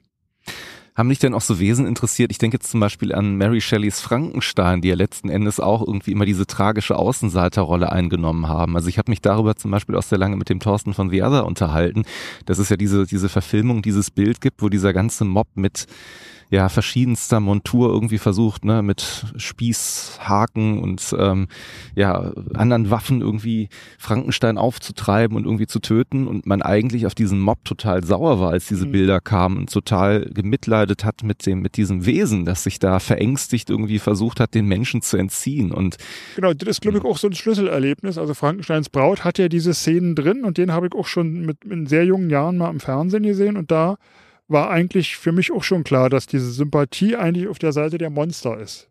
Und das ist bei Kindern, die Godzilla sehen, also bei mir und Godzilla war das auch so. Da war ich nicht für die, für das japanische Militär, mhm. sondern für, für Godzilla. Mhm. Gibt es denn umgekehrt Bilder, die dir bis heute noch so eine Gänsehaut verursachen oder die dir irgendwie sowas wie Grusel oder Angst machen? Gänsehaut ja, aber das ist dann eher oft äh, durch Wonne und nicht so sehr durch Angst. Mhm. Also ich habe zum Beispiel neulich, ist es passiert, da war ich ähm, in so einer in so, einem, in so einer Art Online-Talkshow mhm. zum, zum Thema Godzilla. Mhm. War den Jelly, Jelly Bean TV oder, oder heißen die so? In Hamburg sitzen die. Ja, musst mal googeln. Jörg Buttgereit und Oliver Kalkhofe reden über den neuen Godzilla-Film. Und da habe ich auch mit dem Moderator gesprochen und der hat gefragt, ja, wie ist denn nun Godzilla vs. Kong? Mhm. Und da habe ich gesagt, ist ein toller Film, viele Monster, das sind wirklich die Protagonisten. Die Menschen müssen sich alle hinten anstellen, die mhm. werden kaum beachtet, mhm. sind alle holzschnittartig, aber ich brauche die auch nicht alle nochmal erklärt zu bekommen, weil ich kenne ja, ich kenne ja die 32 Godzilla-Filme, die vorher gedreht wurden. Insofern, mhm. wenn man die kennt, dann versteht man den Film auch. Und dann habe ich eigentlich nur die erste, der hat eine ähnliche Frage gestellt. Ja, ist das noch toll? Kriegst du noch eine Gänse? Oder habe ich gesagt, mhm. okay, eine der ersten, die, gleich die erste Szene des Films. Man sieht King Kong, wie er aufwacht, durch so einen Tümpel watschelt und dann hinter so einem Wasserfall auf so eine kleine Mädchen trifft, die mhm. ihm so eine kleine äh, Kong-Puppe entgegenstreckt. Mhm. Äh, habe sofort eine Gänsehaut bekommen im Kino. Das funktioniert sofort. Das sind genau die, die Sachen, mit denen man mich sofort kriegt. Gibt es denn auch umgekehrt so Bilder? Einfach die diese Sanftmütigkeit von so einem Monster. Und wenn ja. das richtig dargestellt wird. Ja, die Seele, ne, die tatsächlich auch da drin genau. herrscht. Genau. Und diese Figur King Kong, ja. also es gibt keinen King Kong-Film, bei dem ich nicht weinen muss. Das ist wirklich, wenn der am Schluss vom Empire State Building oder vom World Trade Center plumpst, dann ist das total schrecklich. Mhm. Und ich habe das zum Teil äh, nicht verstanden. Ich weiß, als ich Peter Jacksons King Kong gesehen habe, mhm. wo das Ende ja auch zelebriert wird und todtraurig ist, kam ich wirklich da verheult aus dem Kino. Ich, hab, ich sehe ja Filme immer in der Presseverführung mit mhm. abgeklärten Kritikern. Mhm. und die kommen dann da alle raus und ich denke, was haben die den Film nicht gesehen oder lassen, sie, lassen die sich nicht mehr ja. da reinfallen, weil die, die kommen da alle raus und äh, mäkeln dann noch daran rum. Also das ist mir mhm. unbegreiflich. Ich weiß nicht, ob du diese Entwicklung teilst, aber du bist ja eben als Filmkritiker eben auch mit verschiedenen Filmen irgendwie konfrontiert, beobachtest ja selber den Markt ein bisschen. Und ich habe das Gefühl, dass die Filme, teilweise eben auch Science-Fiction-Filme, vielleicht sogar romantische Filme, irgendwie eine etwas härtere Gangart inzwischen doch mit versuchen reinzubringen. Also wo du früher vielleicht nur einen Headshot gesehen hast, weiß ich nicht, in einem, in einem, in einem wirklich ganz krassen Mafia-Film oder so, ne, gibt es inzwischen schon so Serien, die vielleicht sogar noch so ein bisschen im Comedy-Bereich so angesiedelt sind, die dann auch mit sehr harten Bildern aufwarten. Ne? Also das ist mir jetzt schon öfter so ergangen, dass ich gedacht habe, boah, das finde ich aber gerade irgendwie krass, ne? Also wo der Grusel vielleicht gar nicht im Kopf des, des Zuschauenden oder die Geschichte im Kopf des Zuschauenden passiert, sondern wo es wirklich sehr explizit gezeigt wird, ne, was hier passiert ist. Ähm, wie beurteilst, also erstmal teilst du diese, diese Entwicklung, die ich da irgendwie sehe, oder siehst du es vielleicht komplett anders, was ich mal ganz spannend fände? Und das andere ist, wenn du es teilst, wie bewertest du es? Also ich glaube, das gibt, wenn du dir diese Spider-Man-Geschichten, äh, diese ganzen Marvel-Sachen ansiehst, da, da ist das ja eigentlich nicht so. Ne? Mhm, da, da ist es wirklich relativ clean. Mhm. Äh, aber wenn du dir den neuen Suicide Squad ansiehst, mhm. wo sich James Gunn, der Regisseur, ja irgendwie so ein, äh, so ein Final Cut ausgebeten hat, mhm. der ist total gewalttätig und, und, äh, und auch derbe. Ich glaube jetzt neulich gehört zu haben, dass der schlecht lief in Amerika, was erstmal ein schlechtes Zeichen dafür ist, dass man mhm. jemanden einen Final Cut bei einem Superheldenfilm wiedergeben wird. Mhm. Aber äh, ich habe mich da total amüsiert bei, weil die, weil die Gewalt da auch so, so irrsinnig ist. Also ist eh ein irrsinniger, irrsinniger Film geworden. Mhm. Ansonsten ist es natürlich so, dass ich ja in den 80er Jahren so viel von diesen Splatter-Filmen geguckt habe, wo wirklich so viel derbe Sachen drin sind, dass das wahrscheinlich einfach auch nur so ein Nachhall davon ist. Ne? Mhm. Also ich habe nicht das Gefühl, dass die Filme, die man heute sieht, gerade mit ihrem politisch korrekt ausgearbeiteten äh, Skripten und ja, so, okay. dass die härter sind als das, was man früher sieht. Ich mhm. habe neulich mal in, in, in so einem Filmclub einen alten Bud Spencer, Terence Hill und Bud Spencer Film gesehen. Mhm. Der war sexistisch, rassistisch, mhm. gewaltverherrlichend, alles, wenn man so will. Oh, ich habe mhm. mich total amüsiert. Aber das sind eigentlich die harmlosen Filme von damals, wirken heute auch total hart. Mhm. Ja, an manchen Stellen stimmt, da hast du gar nicht so unrecht mit. Ich habe mich neulich mit meinem besten Freund Albert darüber unterhalten, der jetzt irgendwie Vater von zwei Kindern ist. Der hat irgendwie Michel von Lönneberger geguckt und irgendwann fingen die Kinder an, irgendwie den so ein bisschen merkwürdig anzuschauen und er selber hatte irgendwie auch ein ganz komisches Gefühl, weil diese Beziehung, so hat er mir das dann im mhm. Moment geschildert, ich habe es dann nicht mehr nachgeguckt, aber zwischen Michel und seinem Vater irgendwie auch daraus besteht, dass ja der, der Sohn total Angst vor dem Vater hat und sich versteckt und irgendwie ähm, teilweise auch ja wahrscheinlich geschlagen wird oder so, dass das ja irgendwie, so hatte ich das gar nicht in Erinnerung. Ne? Ich hatte ihn immer so ein bisschen im Kopf so, ne, macht Streiche, rennt rum, ist irgendwie witzig und unterhaltsam, dachte so, ah ja, interessant, stimmt, klar. Ne? Also vielleicht jetzt aus heutiger Sicht betrachtet, ne, und mit dem, was du gerade auch sagtest, Maßstab, den wir vielleicht an bestimmte Dinge eben auch an Erziehung oder so anlegen, ist das natürlich total grausam, wenn man auf einmal sieht, ne, wie damals Erziehung vielleicht auch betrieben wurde oder welche Rolle der Vater in der Familie hatte, der dann irgendwie mit der Hand irgendwie maßregeln musste, ne, was der Sohn da irgendwie auf dem Acker verbrochen hat oder so. Ne? Ja, aber diese ganzen italienischen äh, Splatter-Filme und, und mhm. Flasher-Sachen, diese Fulci-Sachen, New York Ripper und alles sowas, das sind alles Sachen, das würde heute überhaupt nicht, wäre überhaupt nicht mehr möglich, sowas zu drehen. Mhm. Also, das kann man gut oder schlecht finden, aber es ist einfach so, ne? Also diese, ich glaube schon, dass, dass heute ähm, diese Kaltschnäuzigkeit, die die da an den Tag gelegt haben in den 80ern, mhm. einfach niedere Instinkte zu bedienen. Mhm. Diese knallharte Ehrlichkeit, sage ich mal positiv, die würde sich heute niemand mehr trauen. Heute trauen sie sich vielleicht so einen Kopf wegzuschießen, weil sie sagen können, ist ja alles nur digital. Ja, okay. Mhm. Aber, aber tatsächlich äh, so sich an den Eiern, die, die Leute so bei den Eiern zu packen, das haben die ja damals auch ja nicht in dem Bewusstsein gemacht unbedingt. Mhm. Damals war das ja normal, frauenfeindliche Filme, äh, Horrorfilme zu drehen, weil die waren vornehmlich für ein männliches Publikum und wenn du mal eine starke Protagonistin hattest, dann musstest du dir schon einen Film von mir ansehen. Ne? Stimmt, ja. Nekromantik hast du ja tatsächlich zwei zumindest die Rolle genau. gedreht, ne? Genau. Mhm. Und die, äh, ja, deswegen ist ist das so von wegen so, die, die Filme werden immer schlimmer und so, das stimmt nicht. Das können nur Leute sagen, die hm. in den 80ern keine Horrorfilme gesehen haben. Also es gibt zum Teil Filme, wo, ja. wo, hm. wo du dich heute für schämen musst, glaube ich. Ja, ich glaube, vielleicht kommt das auch ein bisschen daher, dieses Empfinden, dass ich habe, dass man es eben in Filmen sieht oder in Serien sieht, wo man es nicht erwartet. Also wenn ich einen Horrorfilm weil, schaue aus den 80ern. Ne? geworden. Genau, es ist mainstreamiger ja, geworden. Genau. Das habe ich gerade, äh, ja genau, vielleicht so empfunden. Wo siehst du denn selber die Zukunft des Films oder der, der Erzählungen, die vielleicht jetzt auch gerade so in so einen ja, gruseligeren Bereich abdriften oder gehen? Glaubst du, dass das, dass das eher polierter, weichgespülter wird oder glaubst du, dass es da, gibt es überhaupt eine geht ja immer hin und her mit dem Horrorfilm. Ne? Also mhm. das wird wieder extremer, wenn die Filme wieder zu langweilig werden. Wenn sie zu hart werden, werden sie wieder weich. Also das ist immer ein organischer Prozess. Der Horrorfilm musste sich, glaube ich, alle zehn Jahre immer wieder neu erfinden. Mhm. Na, der Exorzist, der hat damals irgendwie die, die, den Vogel abgeschossen, einfach weil er mhm. dieses religiöse Thema so äh, unverhohlen thematisiert hat. Und mhm. da sind Szenen drin, das ist ein Hollywood-Film, Dicker. Mhm. Da sind Szenen drin, die würde man heute nicht, also die würde man nicht mal mehr über eine Drehbuchphase retten können.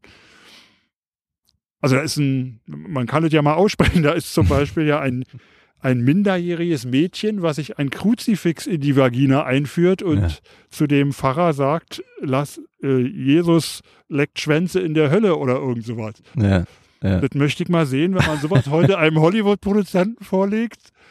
Sagt, ich möchte gerne einen Film mit einer Minderjährigen machen, die ja. alle Leute vollkotzt, in die, in die Wohnung pinkelt und sich ein, ein äh, Kreuz vaginal einführt. Ja. das ist Wahnsinn, oder? Also das Hm. New Hollywood war damals schon äh, extrem radikal. Mhm. Taxi Driver. Taxi Driver, Und- ja, absolut, und- ja. Unzumutbar heute. Also könnte Ja. man als kleinen Independent-Film machen. Der Film war damals auch nicht äh, groß, aber es ist, ist ja von einem Studio produziert worden. Ja, De Niro in der Hauptrolle, genau. Mhm. Ja. Mhm. Ja, stimmt. Also wenn du es so sagst, ne, das ist ganz interessant, dann mal so einen Blickwinkel auf so auf so verschiedenste Themen Ich bin zu halt bekommen. alt, ne? ich gucke halt immer noch manchmal alte Filme und ich staune, was, ich, da, was ich da so sehe. Hast du Ein so Freund von mir ja. hat damals mal gesagt, ich höre jetzt auf neue Filme zu gucken. Ich gucke nur noch alte Filme, die ich noch nicht kenne. Mhm. Weil da gibt's ja genug. Absolut. Hast du So, neulich habe ich, glaube ich, zum Ja. ersten Mal äh, Thunderbolt and Lightning gesehen. Äh, Clint Eastwood, Jeff Bridges, den letzten beißen die Hunde heißt der vielleicht Ja. in Deutsch, Ja, ja. weiß ich nicht. Mhm. Auch ein von Sexismus strotzendes Machwerk. Das hat Das mich herrlich amüsiert. Weil man ist natürlich, wenn es so weit weg ist ja. und vorbei ist, äh, kriegt man auch kein schlechtes Gewissen mehr davon. Ne? Hm. Aber meine Frau, die hat ja, was ist denn das? Den Eastwood haut ständig irgendwelchen Bardamen auf den Hintern und so. Mhm. Gibt es so Filme, die du, die du immer wieder gucken kannst, einen absoluten Favoriten, vielleicht auch, weiß ich nicht, sogar aus der Godzilla-Reihe oder auch darüber hinaus, ist ja vielleicht noch Ja, interessant. Du- also die, die Godzilla-Filme aus den 16 und 17, die gucke ich wirklich immer, immer mal wieder. mhm. Ja, oft, weil ich immer wieder was Neues darüber schreiben muss oder, oder so, ne? Was ich ja total liebe, ist äh, zum Beispiel alte japanische Fernsehserien, Mhm. die, für die ich als Kind gestorben wäre, also Superhelden und, und Monsterserien, Mhm. mir die heute anzusehen, weil sie jetzt über, zumindest über Amerika irgendwie mit Untertiteln verfügbar sind. Zurzeit gucke ich gerade The Return of Ultraman. Mhm. Das ist, glaube ich, von 70 oder 71 Mhm. sind dann irgendwie 34 oder noch mehr oder 50 Folgen. Jede Folge ist wie die andere. Irgendwie hirnverbrannte Monster und äh, Ultraman kämpft gegen die. Und Mhm. die Hauptrolle hat äh, das Monster Attack Team, also richtig so infantiler Quatsch. Da hätte ich als Kind, wenn ich sowas als Kind gesehen hätte, wäre es, glaube ich, noch schlimmer mit mir geendet. Und das ist natürlich toll, dass man sowas heute alles kriegt. Ne? Das, da hätte man früher nach Japan fahren müssen und sich vor den Fernseher setzen. Du sagst toll, dass man das äh, heutzutage alles so bekommt. Ne? Also ich habe von dir mal gelesen, ich weiß gar nicht, ob das stimmt, deswegen frage ich es einfach mal, dass du aber lange Zeit eigentlich jemand warst, der Digitalität gegenüber so ein bisschen wenig aufgeschlossen war. Es hat eine Weile gedauert, bis du per E-Mail und per Webseite erreichbar warst. Also es gibt so ein Interview, das du mit dem Corpse and Bright Magazine geführt hast. Da steht an diesem Text irgendwo drin, ähm, ganz schwierig, ihn ausfindig zu machen, so, ne, weil keine E-Mail, kein nichts, ne. Und da habe ich gedacht, hm, wann ist denn das wohl erschienen? Ich glaube, das war Anfang der gar nicht, so 2000er sehr, oder so, ne? gar nicht so sehr daran, dass ich jetzt keine E-Mail hatte oder so, sondern ich, hatte, ich war einer der ersten, die einen Fax hatten immerhin. Aber das lag auch daran, dass ich nicht äh, unbedingt so für jeden so erreichbar sein wollte. Ne? Ja. Weil es ja auch so eine Form wie, wie Facebook oder sowas, wo ich jetzt mittlerweile auch aktiv bin, die gab es ja damals nicht und hinter denen kann man sich ja auch verstecken. Wisst ihr, da musst du ja, wenn, wenn da eine Anfrage oder eine Message kommt, musst du ja nicht ernst nehmen, weil die Leute nicht davon ausgehen können, dass du das siehst. Mhm. Aber so eine E-Mail oder so, da fühle ich mich schon immer genötigt, darauf zu antworten. Mhm. Es gibt eine Frage, die vielleicht jetzt so zum Ende des Interviews hin ein bisschen unplatziert oder fehlplatziert ist. Die hätte ich vielleicht am Anfang stellen sollen. Aber was mich wirklich sehr interessiert ist, ähm, wenn man so multitalentiert und auf vielen Feldern unterwegs ist und du bist jetzt irgendwo, wo Leute sind, die dich jetzt zum ersten Mal sehen oder vorher noch nie kennengelernt haben. Ja, du sagst multitalentiert. Andere sagen, der hat ja nicht richtig gelernt. Ja, also da bewegen wir uns, glaube ich, in ähnlichen Kreisen. Aber nee, also tatsächlich interessiert mich das aber wirklich immer, weil ich mich damit sehr, sehr, sehr, sehr schwer tue, irgendwie Leuten zu sagen, was machst denn du eigentlich? Also wenn man jetzt so diese klassische Hotelrezeptionssituation hat oder irgendwo in einer Bar sitzt, in dem man sagt, ey, das war ein netter Abend, irgendwie, was machst du denn eigentlich? Ich bin selbstständig. Äh, Okay, du bist, ja, okay. Oder dann sind die meisten ja schon raus, ne? Aber dann gibt's ja immer noch so einen harten Kern von, weiß ich nicht, zwei von zehn Leuten, die sagen, naja, aber erzähl doch mal, was heißt denn selbstständig? Bist du, Ne, ich könnte immer Rechtsanwalt sagen, oder- Autor und Regisseur, ne? Mhm. Aber das mache ich ja. okay, Aber so schwammig, Ja. dass man, dass, dass das alles sein kann. erzählt alles und nichts. Na, dann kannst du immer noch überlegen, wenn die Leute habe interessant sind. neulich wofür tatsächlich mal auch ähm, äh, äh, wieder erzählen müssen in einem, in einem, äh, in einem Bankberatungsgespräch. Mhm. Und da haben die dann gesagt, ach so, dann schreiben sie so Tatorts oder so. Mhm. Da ich gesagt, nee, das könnte ich wahrscheinlich nicht, aber, aber ich mache dann Hörspiele für den WDR. Das hört sich dann äh, einigermaßen seriös, Seriös an. an, Oder genau. arbeite als freier Journalist für Deutschlandfunk Kultur. Ja. Schön, ja. Sehr schön. Jetzt stehen in diesem Jahr unter anderem auch die Bundestagswahlen an, gar nicht mehr so weit weg. Jetzt habe ich mir die Frage gestellt, äh, wenn Jörg Buttgereit, ähnlich wie Marc Benecke, für eine Partei kandidieren würde und dann der kandidiert, achso, für die, für die Partei. Der, der kandidiert ja für die Partei. Ja diese Witze, ne? Genau, aber ich habe jetzt überlegt, wir wären in einer seriösen Situation oder du wärst tatsächlich irgendwie in der Lage, Captain Berlin irgendwie eine Geschichte in der Jetztzeit erzählen oder schreiben zu lassen. Welche Probleme würdest du oder von mir aus auch gerne Captain Berlin, wenn du dich dann hinter diesem alter Ego ein bisschen besser gerade verstecken kannst, welche Probleme würdest du als erstes angehen und was würdest du gerne versuchen zu lösen oder zu ändern? Gibt es so Situationen, die dich so vielleicht auch in der Jetztzeit stören, nerven oder veränderungswürdig erscheinen? da wissen wir eigentlich gar nicht, wo man anfangen soll. Ne?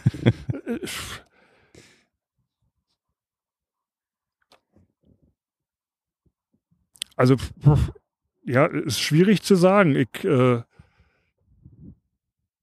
ist ja einfach, immer auf, auf, auf die Politiker einzudreschen, aber zurzeit habe ich irgendwie den Eindruck, dass man froh sein muss, dass man überhaupt irgendwelche Leute findet, die noch in die Politik gehen wollen. Weil die werden ja eigentlich nur noch beschimpft, die, die armen Menschen. Ne? Hm. Also abgesehen davon, dass ich auch überhaupt keine Ahnung mehr habe, wen ich wählen soll, weil sich, auch, weil sich die Parteien auch nicht mehr unterscheiden. Mhm. Äh, ja, bin ich irgendwie froh, dass es überhaupt noch Leute gibt, die, die äh, so was ähnliches wie eine, eine, eine Regierung aufrechterhalten. Ne? Ja. Also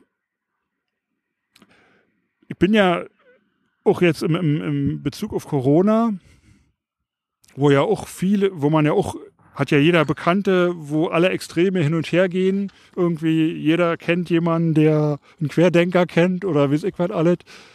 Da habe ich jetzt öfter mal daran gedacht, wie uns dieser Individualismus, den ich ja nun wirklich auch ausgiebig lebe, mhm. wie uns der in solchen Situationen wie der Corona-Pandemie auf die Füße fällt. Ich war ja ein paar Mal in, in Japan und in Japan sind die gerade in Tokio so diszipliniert, die sind jetzt auch nicht besser dran, weil sie mit dem Impfstoff nicht hinterherkommen oder so, aber ich habe mich hier oft bei, bei, äh, bei diesen Maßnahmen oder so immer gefragt, ja, wie gehen die Leute hier damit um, wie mhm. gehen die Leute in Asien damit um. Also ich habe sozusagen jetzt hierbei gelernt, dass selbst ich als kompromissloser Individualist eingestehen muss, dass äh, solche Systeme wie in Japan. Also ja nicht mal unbedingt jetzt so eine ja, Diktaturen oder sowas, sondern einfach, wo, wo die Gesellschaft äh, so strukturiert ist, dass die Individuen, dass die Leute, die da leben, sich nicht in den Vordergrund schieben wollen, sondern sich als, als Masse begreifen. Mhm.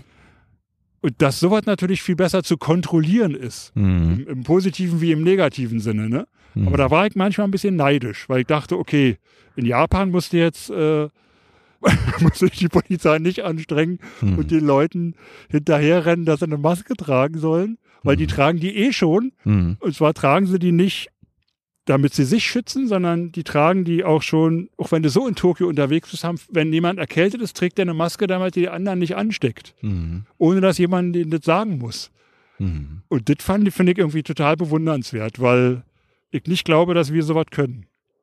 Wie hast du denn die Zeit generell jetzt für dich verbracht oder erlebt? Oder ich meine, wir sind ja noch mittendrin. Ich habe das von vielen Künstlern oder auch Kreativen oder ähm, Menschen, die eben im Kulturbereich tätig sind, auch wahrgenommen, auch teilweise bei mir selber, dass ja oft der Vorwurf oder die Idee gestellt wurde, naja, du hast doch jetzt so viel Zeit, dich um irgendwie Projekte zu kümmern, ist doch toll, ne? man hat so ein bisschen Abstand von den Dingen. Tatsächlich muss ich sagen, ist es mir wahrscheinlich so schwer wie noch nie in meinem Leben zuvor gefallen, wirklich kreativ zu sein, weil ich irgendwie auf der anderen Seite irgendwie gemerkt habe, da gibt es irgendwie so eine Art von weiß nicht, Schwermut oder grauem Schleier, der einen umgibt, dass ähm, in Monaten, in denen ich normalerweise ganz viele Dinge ausprobiere, mache oder tue, wirklich echt sehr wenig am Ende bei rausgekommen ist. Und das hat manchmal auch frustriert, muss ich sagen. Ich weiß nicht, wie du die Zeit erlebt hast, ob du gesagt hast, das ist mir eine nette Abwechslung, einfach mal zurückzuschalten, vielleicht ne, sich nicht irgendwie. Ähm, also war, war tatsächlich, dass jemand natürlich auch nicht wirklich zurückschaltet. Warte tatsächlich, also ich habe mhm. zum Beispiel dieses äh, eine Captain Berlin Hörspiel für den WDR geschrieben. Mhm. Und zwar relativ zügig und schnell, weil einfach ich nicht mehr durch die äh, Weltgeschichte reisen musste. Und das habe ich gelernt, dass man vielleicht doch nicht mehr so viele Einladungen einnehmen sollte, weil es einen auch wirklich vom, von anderen Sachen wieder abhält. Und dann habe ich äh, natürlich auch diese, diese, erweit diese, diese erweiterte Neuauflage von dem Buch hätte ich wahrscheinlich auch nicht die Muße gehabt, mhm. wenn ich, äh, wenn Corona nicht gewesen wäre. Das heißt, ich habe mich, hab, hab mich auf die Sachen beschränkt, die ich machen kann im Prinzip bin ich ja privilegiert, ich kann ja von zu Hause arbeiten. Hm. Ich hatte Glück, dass der WDR dieses Hörspiel angenommen hat, weil gerade 30 Jahre deutsche Einheit anstand. Und äh, das hat gut funktioniert. Und ich bin dazu gekommen, viele der DVDs, die ich schon immer mal sehen wollte, zu gucken und auch einige davon zu verkaufen, wenn sie mir nicht gefallen haben. Also all so Sachen, also diese auf sich selbst zurückgeworfen zu werden, hat auch nochmal ja, hat, hat eigentlich auch, also ich habe gemerkt, dass ich eigentlich so viel Kram in meiner Wohnung habe, dass ich mich da ein paar Jahre mit beschäftigen könnte. Ich brauche eigentlich nichts Neues mehr kaufen. Was natürlich jetzt schon wieder weg ist, aber, aber ist, äh, das sind Sachen, die mal ganz lehrreich waren. Man hat doch immer im Kopf, wenn ich mal mehr Zeit habe, dann mache ich das und das. Und das war eigentlich der, der Zeitpunkt. Abgesehen davon, dass auch äh, natürlich durch diese Pandemie schreckliche Sachen passiert sind, mit denen man sich auch im Familienumfeld äh, auseinandersetzen musste. Aber dadurch, dass ich mich selbst relativ fit fühle, habe ich jetzt nicht geglaubt, dass mich das erwischt, sage ich mal. Ich bin da eher, eher immer positiv finde, das ist ein wunderschönes Schlusswort. Ich bin da immer positiv. Jörg, ich danke dir von Herzen für ja. das Gespräch, was wir geführt haben. Ich für das achtstündige Gespräch. Ja, also die Sonne geht so langsam unter hier im Park und die Fledermäuse kreisen über uns. Aber also hier steht noch 57 Minuten, aber ich habe ja auch dreimal die Batterien gewechselt. Deswegen eigentlich sind es wahrscheinlich drei Stunden oder so geworden.